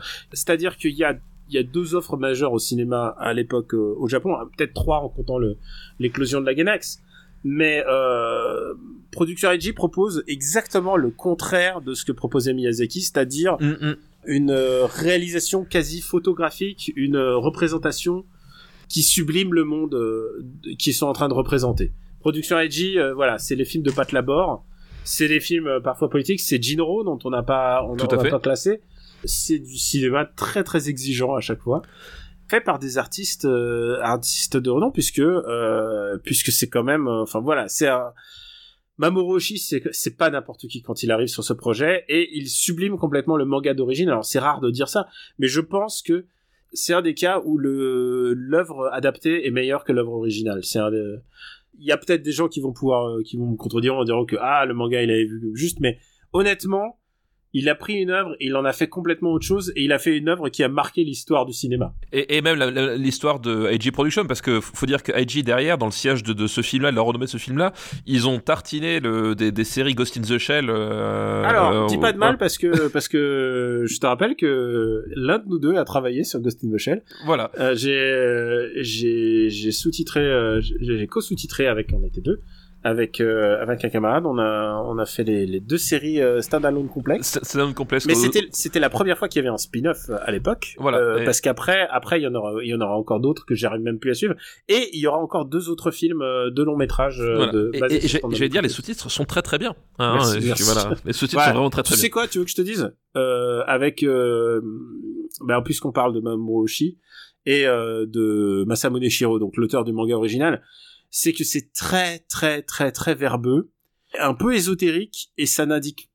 C'est des discussions un peu pas en poulet, mais c'est-à-dire c'est très très difficile à, à traduire. C'est vraiment, euh, c'est c'est ce qu'on peut appeler du du cyberpunk très intello en fait. Ouais, c'est ça, effectivement. Bah, tu, tu t'es dit. Et encore, c'est pas encore innocence. Oui, c'est pas encore. Oui, c'est pas encore innocent. C'est- C'est-à-dire que là, il y a quand même une histoire, en fait. Innocence. Innocence, c'est un film de ressenti et on va en discuter. Je sais que tu préfères le 1.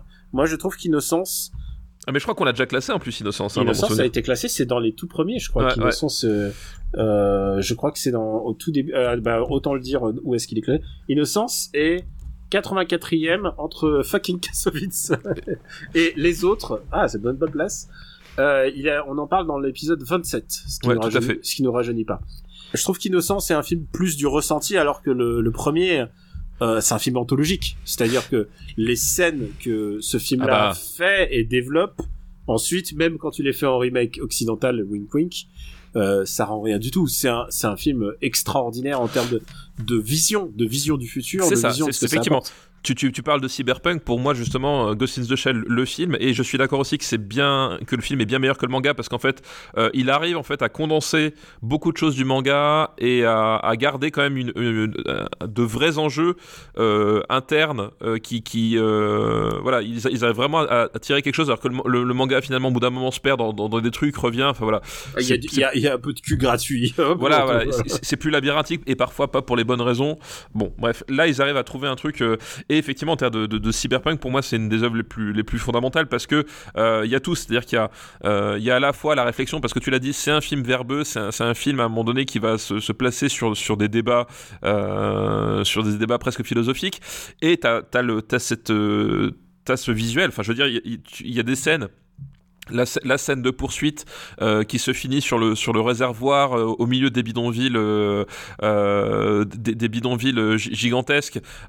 C'est une des scènes les plus mythiques de l'animation japonaise parce que justement en plus il y, a- cette direction artistique qui est complètement folle qui à la fois d'un réalisme vraiment cru c'est-à-dire la, la façon dont le dont le dont la ville est, est dépeinte le- les détails etc on est sur sur un truc très saisissant euh, et à la fois stylisé, c'est-à-dire que le, jeu sur les éclairages euh, est à mi-chemin entre le photoréalisme et à mi-chemin entre le entre le un, truc un peu simplifié. Enfin, il y a vraiment un truc visuellement, c'est une empreinte qui est extrêmement forte. Et il y a des prouesses en termes d'animation, c'est-à-dire que euh, tu as certaines scènes où euh, avec le nombre de détails qui qui, qui, qui, se passent en même temps, le le le, le, le- le- le- les, les plans de caméra. Enfin, c'est pas pour rien que à un moment donné, les, les sœurs Wachowski vont prendre énormément de choses ah ouais. à, Ghost, à Ghost sans the Shell. Sans, sans, Ghost in the Shell, il n'y a pas de Matrix. Tout simplement. Tout simplement. Enfin, euh, rien que le générique de début, euh, c'est une matrice pour la matrice. Euh, la séquence de, de, de du, maj, de, du, genre, euh, du major Makoto euh, contre le char d'assaut. Motoko, bah, Motoko, Motoko, pardon, Motoko pardon. Voilà, le le, le, le, le, combat du major Motoko contre le contre le char, le char de nouvelle génération, ça va donner la, la, la scène de, du hall dans, de la fusillade de- dans Matrix, euh, etc. Enfin voilà, c'est, euh, je veux dire, c'est un film d'une puissance visuelle euh, absolument folle, puissance visuelle et même puissance cinématographique, c'est-à-dire que t'as à la fois le discours, t'as l'image, la, réalisation et t'as la musique. Enfin, la musique de Kenji Kawai est extraordinaire, quoi. Extraordinaire. Et un truc qui est marquant à Kenji Kawai, c'est qu'il fait des musiques extraordinaires. Et il le fait pas longtemps. Parce qu'en général, Oui. si tu achètes les disques de Kenji Kawai, c'est 30 minutes. c'est 30 minutes, effectivement. Il y a un truc super mémorable. Et, et le reste, c'est très évanescent, j'ai envie de dire. Et euh, donc voilà, et du coup, c'est un film. euh, euh, Enfin, moi, ça, fait partie de mes, mes grands classiques. Enfin, c'était une, une- voilà, une claque quand, je l'ai vu parce que, parce que déjà, j'adore le cyberpunk et les, univers, la science-fiction d'une manière générale. Et en plus, là, justement, après, après Akira, c'était une, pour moi, une, une, vraie révélation en termes de, de, cinéma d'animation parce que c'était pas, enfin, déjà, c'était pas forcément un cinéma qui était accessible en France. Les Pat Labor, justement, tu, parlais de, de, de Pat Labor, c'est des films que j'ai vus très tardivement parce que tout simplement, ils n'étaient pas distribués. Euh, ou mal, ou alors... voilà. euh, et, et même, et même ce film-là, quand il est sorti d'abord en manga vidéo, ils ont tout fait pour... Euh, bah pour retirer des trucs, ils ont édulcoré. Dès qu'il y avait le moindre nudité, certes de cyborg, mais nudité ils l'enlevaient. Ouais, voilà, il y a eu Euh, des versions censurées qui ont, Et, qui et effectivement pourquoi circulé. parce que, parce que ça changeait, parce que les mecs changeaient impunément euh, les films, ce qui est absolument dégueulasse. C'est, Bah, il y a, il y a oui. eu plusieurs versions. Là, il y a une vraie version euh, là. Bah maintenant, mais voilà, voilà. maintenant, effectivement, ouais. On arrive à un truc propre. Effectivement, maintenant, maintenant, on peut enfin découvrir la, la, la, la vraie version, euh, la vraie version telle, telle que qu'elle avait été entendue. Mais de toute façon, c'était c'était monnaie courante.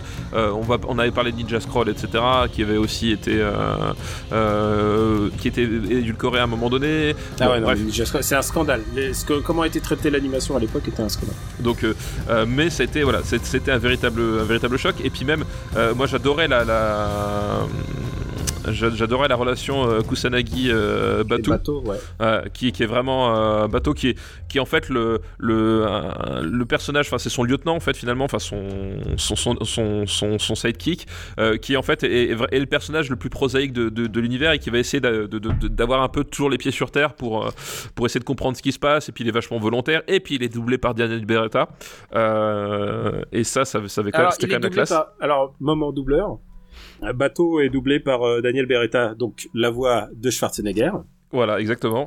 en français, donc il a une voix un peu charismatique. Et en japonais, il est doublé par euh, une grande, grande star de, de la, de, euh, du doublage qui est Akio Utsuka euh, et qui est double euh, juste Snake. Voilà. Voilà, c'est Snake dans, dans MGS.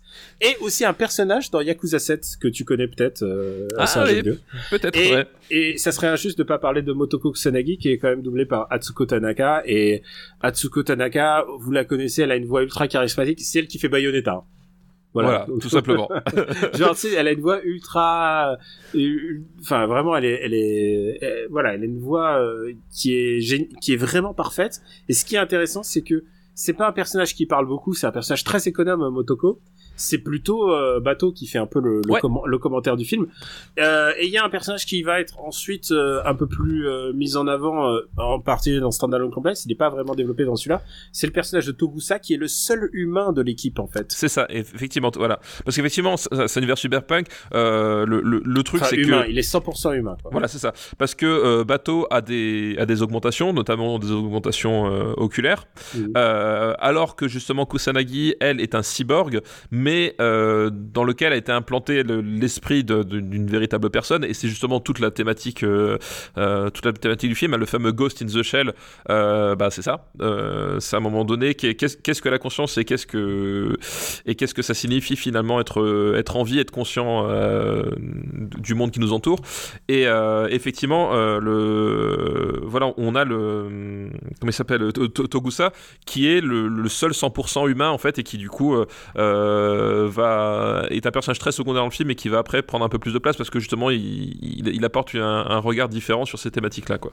C'est une œuvre ultra importante de l'animation japonaise et une œuvre même du cinéma tout court. hein. Ouais, complètement. Non, mais c'est un, film que, que j'adore. Alors attention, c'est- assez étrange parce que euh, c'est un, film avec un rythme vraiment très particulier qui, euh, qui est parfois est vraiment lancinant. Il y a des, il y a, il y a, il y a- il y a des, il y a des moments de, bah voilà, de, de, de très Euh, il y a, des scènes d'action qui sont vraiment inventives.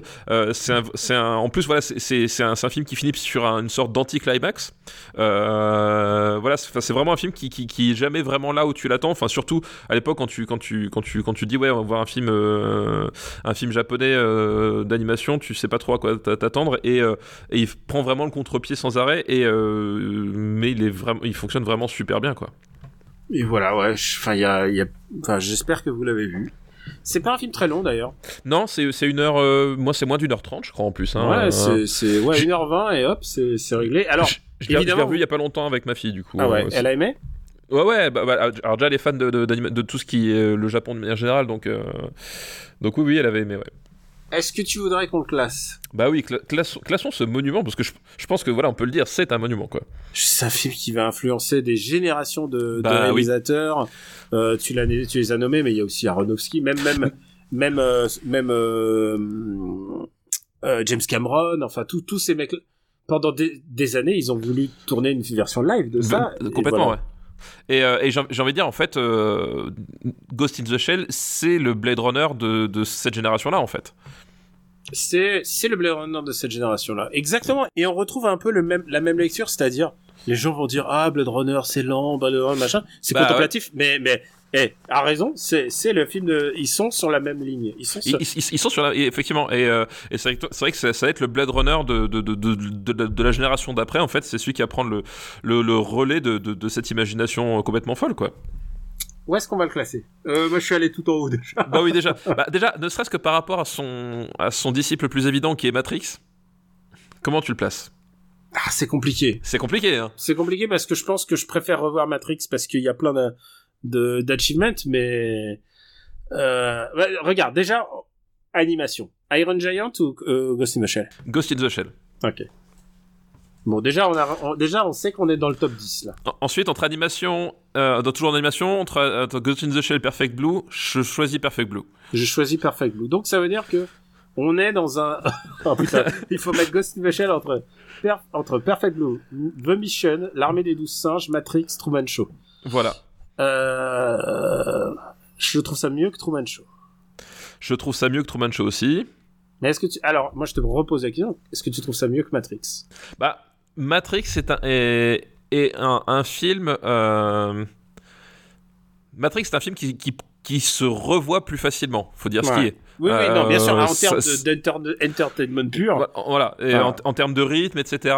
euh, hmm, Mais à mon sens, le, le choc que, que provoque Ghost in the Shell, enfin si tu le vois dans le bon ordre, en fait, le, le choc de Matrix euh, est un peu amoindri par le choc euh, produit par Ghost in the Shell, quoi. De Matrix et, et de- surtout de toutes les autres œuvres Oui, voilà. sur lesquelles Non, Matrix. mais, est en- parce qu'encore Ma- Matrix a ce potentiel d'être génial derrière. C'est-à-dire que euh, tu, tu reprends justement le les euh, comment s'appelle le, remake par exemple de Total Recall qui euh, qui, qui, qui a, qui a été fait, qui, va largement pomper euh, sur Blade Runner ou Ghost in the Shell. Euh, il arrive plus du tout à, à surprendre quoi que ce soit.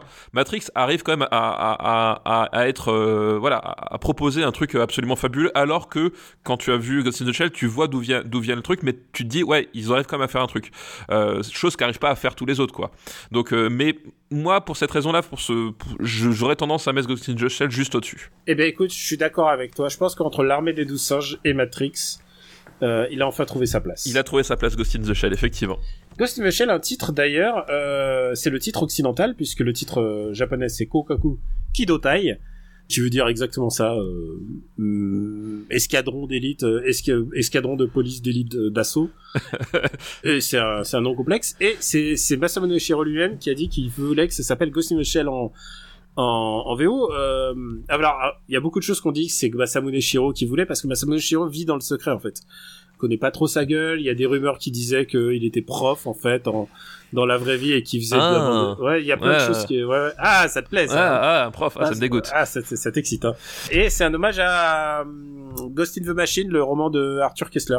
d'accord ok Et aussi, euh, tu vois, genre, tu vois le le- le- l'exigence intellectuelle de, de s'inspirer d'Arthur Kessler, qui est quand même un, un grand nom de la littérature. Encore un grand nom qui n'a pas été récompensé par le prix Nobel de littérature de Robert ah ouais mais bon Euh, c'est inévitable. Hein. Il y aura une liste plus longue des gens qui ont été qui n'ont pas été récompensés ça ouais complètement Et donc maintenant Ghost Machine est rentré dans le top 10. très beau top 10 Très beau top 10 entre euh, sous Mission, sous l'armée des douze singes, mais au-dessus de Matrix et Truman Show, ce qui fait sortir Truman Show du top 10. Euh, il faut bien au bout d'un moment Et tu sais quoi, c'était le plus vieux plus vieux représentant des Ah oui. ouais, c'était le top 10, l'épisode ouais. 7, bah le premier en fait le premier épisode des Ouais. années 90. T'as vu, on avait fait 6 épisodes, quand j'y pense, on fait 6 épisodes de 80 et hop, direct paf. années 90 ouais. Euh, bah écoute, je crois que c'est tout pour aujourd'hui là. Oui, c'est tout. Et d'ailleurs, Daniel, euh, va falloir qu'on arrête parce que moi, il faut que j'aille chercher mon fils. Donc, je te propose qu'on se. Normalement, Internet est revenu à la maison. Donc, je te propose qu'on essaie de se caler pour faire les, les recos euh, de- à part. Écoute, on peut faire les recos à part. Eh ben, super. Eh, Parfait. Et tu sais quoi? En fait, je pourrais même faire la fin. Euh, merci de nous avoir vus, euh, euh, euh, euh, papa. Et tu sais, je rajoute tes, tes phrases derrière. C'est ça. Allez, va chercher le fiston. Allez, bisous. Euh, tu l'embrasses de ma part. Hein. Ça marche. À plus. À On se tient au courant. Ciao. Eh, eh, enregistre bien, enregistre Oui, oui, le fichier. Hein. T'inquiète. Attention, ça tourne chez moi. Ouais, attends, je lui envoie un message pour dire euh, Benji. On enregistre. On enregistre. Un truc. Vite fait. Pour SCB. Non, en fait, tu pourras faire même bref comme recommandation, puisque. bon. Euh, papa, on... Oui. te voilà? Me voilà, exactement. on, on ne peut, on ne peut que être transparent. Euh, j'avais, j'ai, j'ai laissé en fin de montage, j'ai laissé quand même le fait que tu dois aller chercher ton fils. C'est ça. Et Laisse pas traîner ton fils. Voilà. Maintenant, on t'entend. Est-ce que ça veut dire, euh, tu es revenu Est-ce que ça veut dire que tout va bien pour ton fils? C'est ça que les gens, les gens s'inquiètent. Écoute, tout va bien pour mon fils, effectivement. Alors, bah, du coup, euh, j'imagine que tu es revenu, tu as eu le temps de penser à une recommandation. Mais exactement, je- mais en fait, c'est ça la vérité, c'est que je suis parti chercher une roco. Et euh, c'est un- nom de code entre nous, je vais, je vais chercher mon fils. C'est un nom de code, en fait, quand on n'a pas de roco et qu'on en- on a besoin de temps pour en chercher. Voilà. Vous, le sa- vous savez tout, on est complètement transparent. Alors, euh, on l'embrasse. Alors, vas-y, balance ta reco. Eh ben, Marocco, ça va c'est assez rapide, puisque c'est une roco que tu avais déjà faite, euh, puisque c'est euh, Yakuza Like a Dragon, euh, qui est sorti, donc là j'y joue sur euh, PS4, mais qui est sorti aussi sur, sur PC, Xbox peut-être. Xbox One Même- ouais, S, ouais. X, Xbox S, X, S, X, X, X. ouais, voilà. Xbox Triple X. Euh, voilà. Donc c'est euh, c'est le, le septième épisode, non, euh, huitième épisode? Non, parce qu'il y, y a eu aussi des Gaiden, non? Donc ouais, Ouais, bon, bref, bon, ouais, dire bordel. Le septième, le septième numéro. euh, voilà, Voilà, c'est ça. L'épisode 7. C'est comme ça qu'il s'appelle au Japon. Voilà, l'é- l'épisode 7 de, de Yakuza. euh, Qui s'appelle euh, Comme un dragon ici. Comme un dragon chez nous, tout à fait. Et le, twist, c'est que déjà, du coup, c'est pas le même héros que dans les euh, Ryo Gagatoku euh, euh, classiques. Et en plus, c'est pas le même système, puisque l'idée, c'est que, en fait, là, cette fois-ci, c'est on, on- on suit la carrière d'un Yakuza, mais en mode RPG. Euh, donc avec des, combats au tour par tour, avec euh, tout un tout un tout un jeu sur les équipements, sur les, ennemis, sur les pouvoirs, euh, vu qu'il y a voilà il y des jauges de magie pour utiliser les certaines capacités. Voilà il y a plus les combats en temps réel, c'est plus c'est plus GTA croisé avec un petit peu de Virtua Fighter comme comme c'était un peu le cas sur les précédents Yakuza. Là c'est un peu c'est un peu GTA croisé bah, avec du Dragon Quest. hein, tellement l'influence euh, euh, que le personnage principal est fan de Dragon Quest. Voilà, donc c'est justement le, le fait qu'il y a un, système de, de combat au tour par tour, euh, c'est un truc assez méta dans, dans le jeu.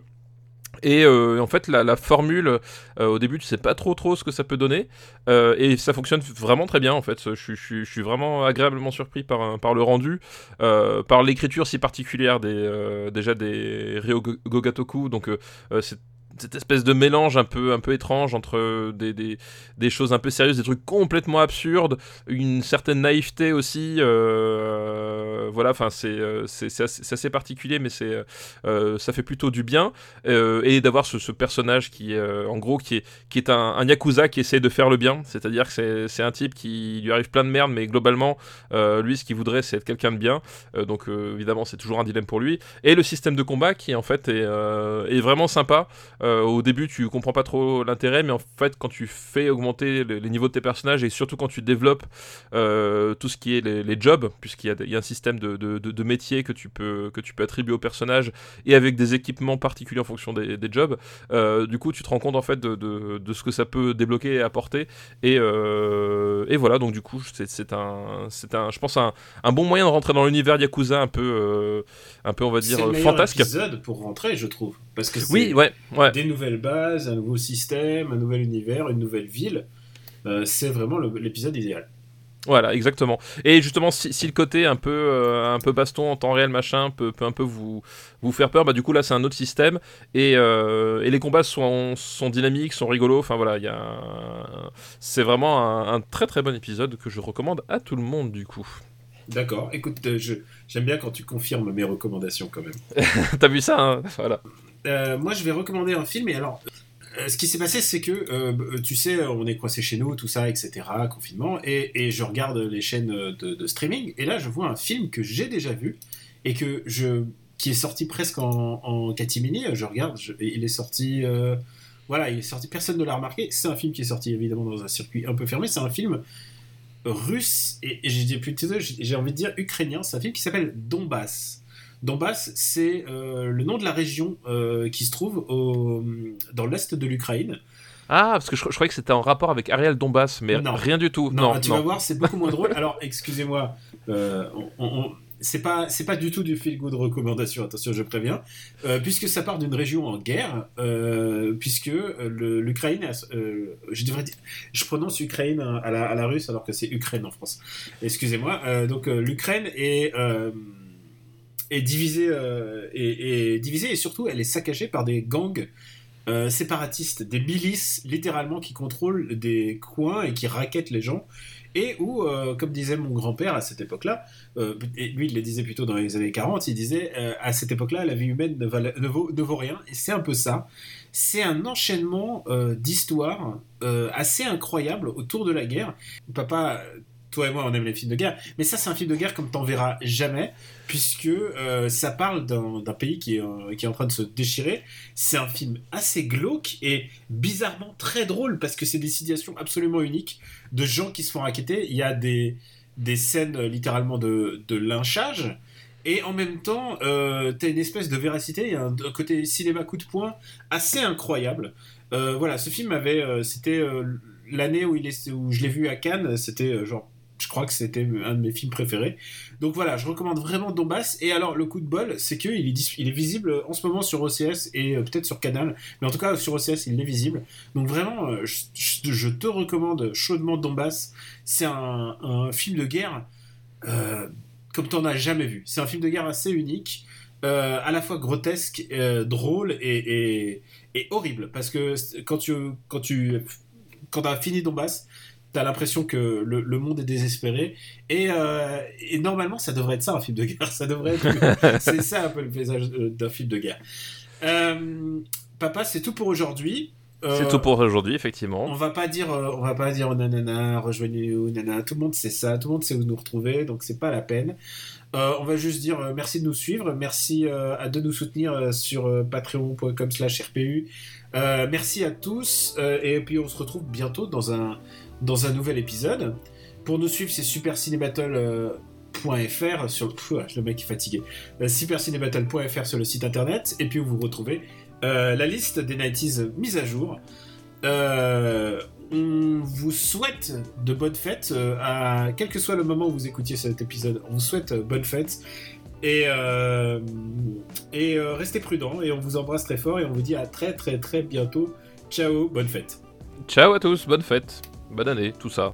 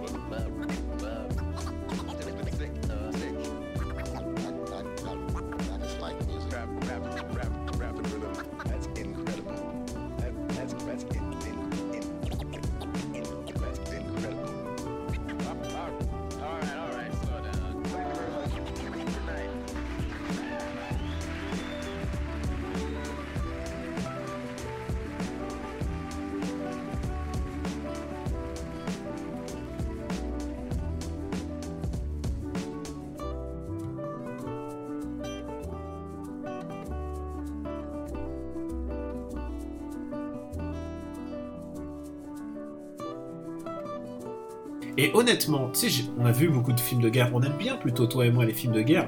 Mais Oui, c'est vrai. mais des films de- la guerre Attends, attends, je, fais- je, fais- je finis Marocco, euh, Benji. Je, je, je finis Marocco et je, je suis à toi. Quoi, t'aimes Euh. pas ça la guerre? Ouais, bah tu vois, tu veux faire la Attends, guerre, attends. bah tu deviens la guerre. Excuse-moi. Euh, On a été piraté. Ouais. Voilà. Et euh, papa, toi et moi, on aime plutôt les films de guerre. Mais ça, c'est un film de guerre comme t'en as jamais vu dans ta vie. Euh, parce que il y a des. Ouais, je vais te c'est- faire une guerre comme t'en as jamais Non. vu. Benji, je, je- je finis, je finis, je finis. On est en train d'enregistrer en fait le dernier, la fin de Super Ciné Battle qu'on a Mais pas moi, tu crois que j'enregistre pas là Hein Bon bah, bah garde-le, garde-le pour toi. Alors ça fait un crossover. Mais non, je te le filerai justement. Ah d'accord. eh mais non, ou alors euh, garde-le pour toi pour After Eight. Ah non, non, non, ça, fera, ça te fera un- tu, tu pourras l'incorporer. euh, je... Il y a Rambo qui a piraté ta, ta reco, c'est tout. D'accord. Voilà. tu me l'enverras. euh, fais un clap alors. Ouais, ça c'est le clap. Bon allez, allez, je reprends. Et euh, papa, toi et moi, on aime les films de guerre. Et Eh, euh, c'est bien la guerre Je connais Donbass, c'est le spin-off de Jackass, non? Ah, moi j'avais Ariel Dombas, tu vois. très bon, très bon. Ah, c'est pas mal aussi. Et je continue d'enregistrer cette merde. allez, stop. Pourquoi vous m'emmerdez? J'ai rien fait. Mon seul Ah, moi- Attends, ah, attends. Attends. C'est monsieur Richard Boringer qui sait rien dire d'autre que les cafés Malongo et c'est beau une ville la nuit qui vient me reprendre sur mon imitation de Stallone. Lui, ce mec-là. Bah écoute, va falloir faire des imitations pour, euh, pour compenser tous les putains de films de merde que j'ai dû m'en- m'envoyer par ta faute, quoi. Ah la vache. Va toi, she said. Une production RPU.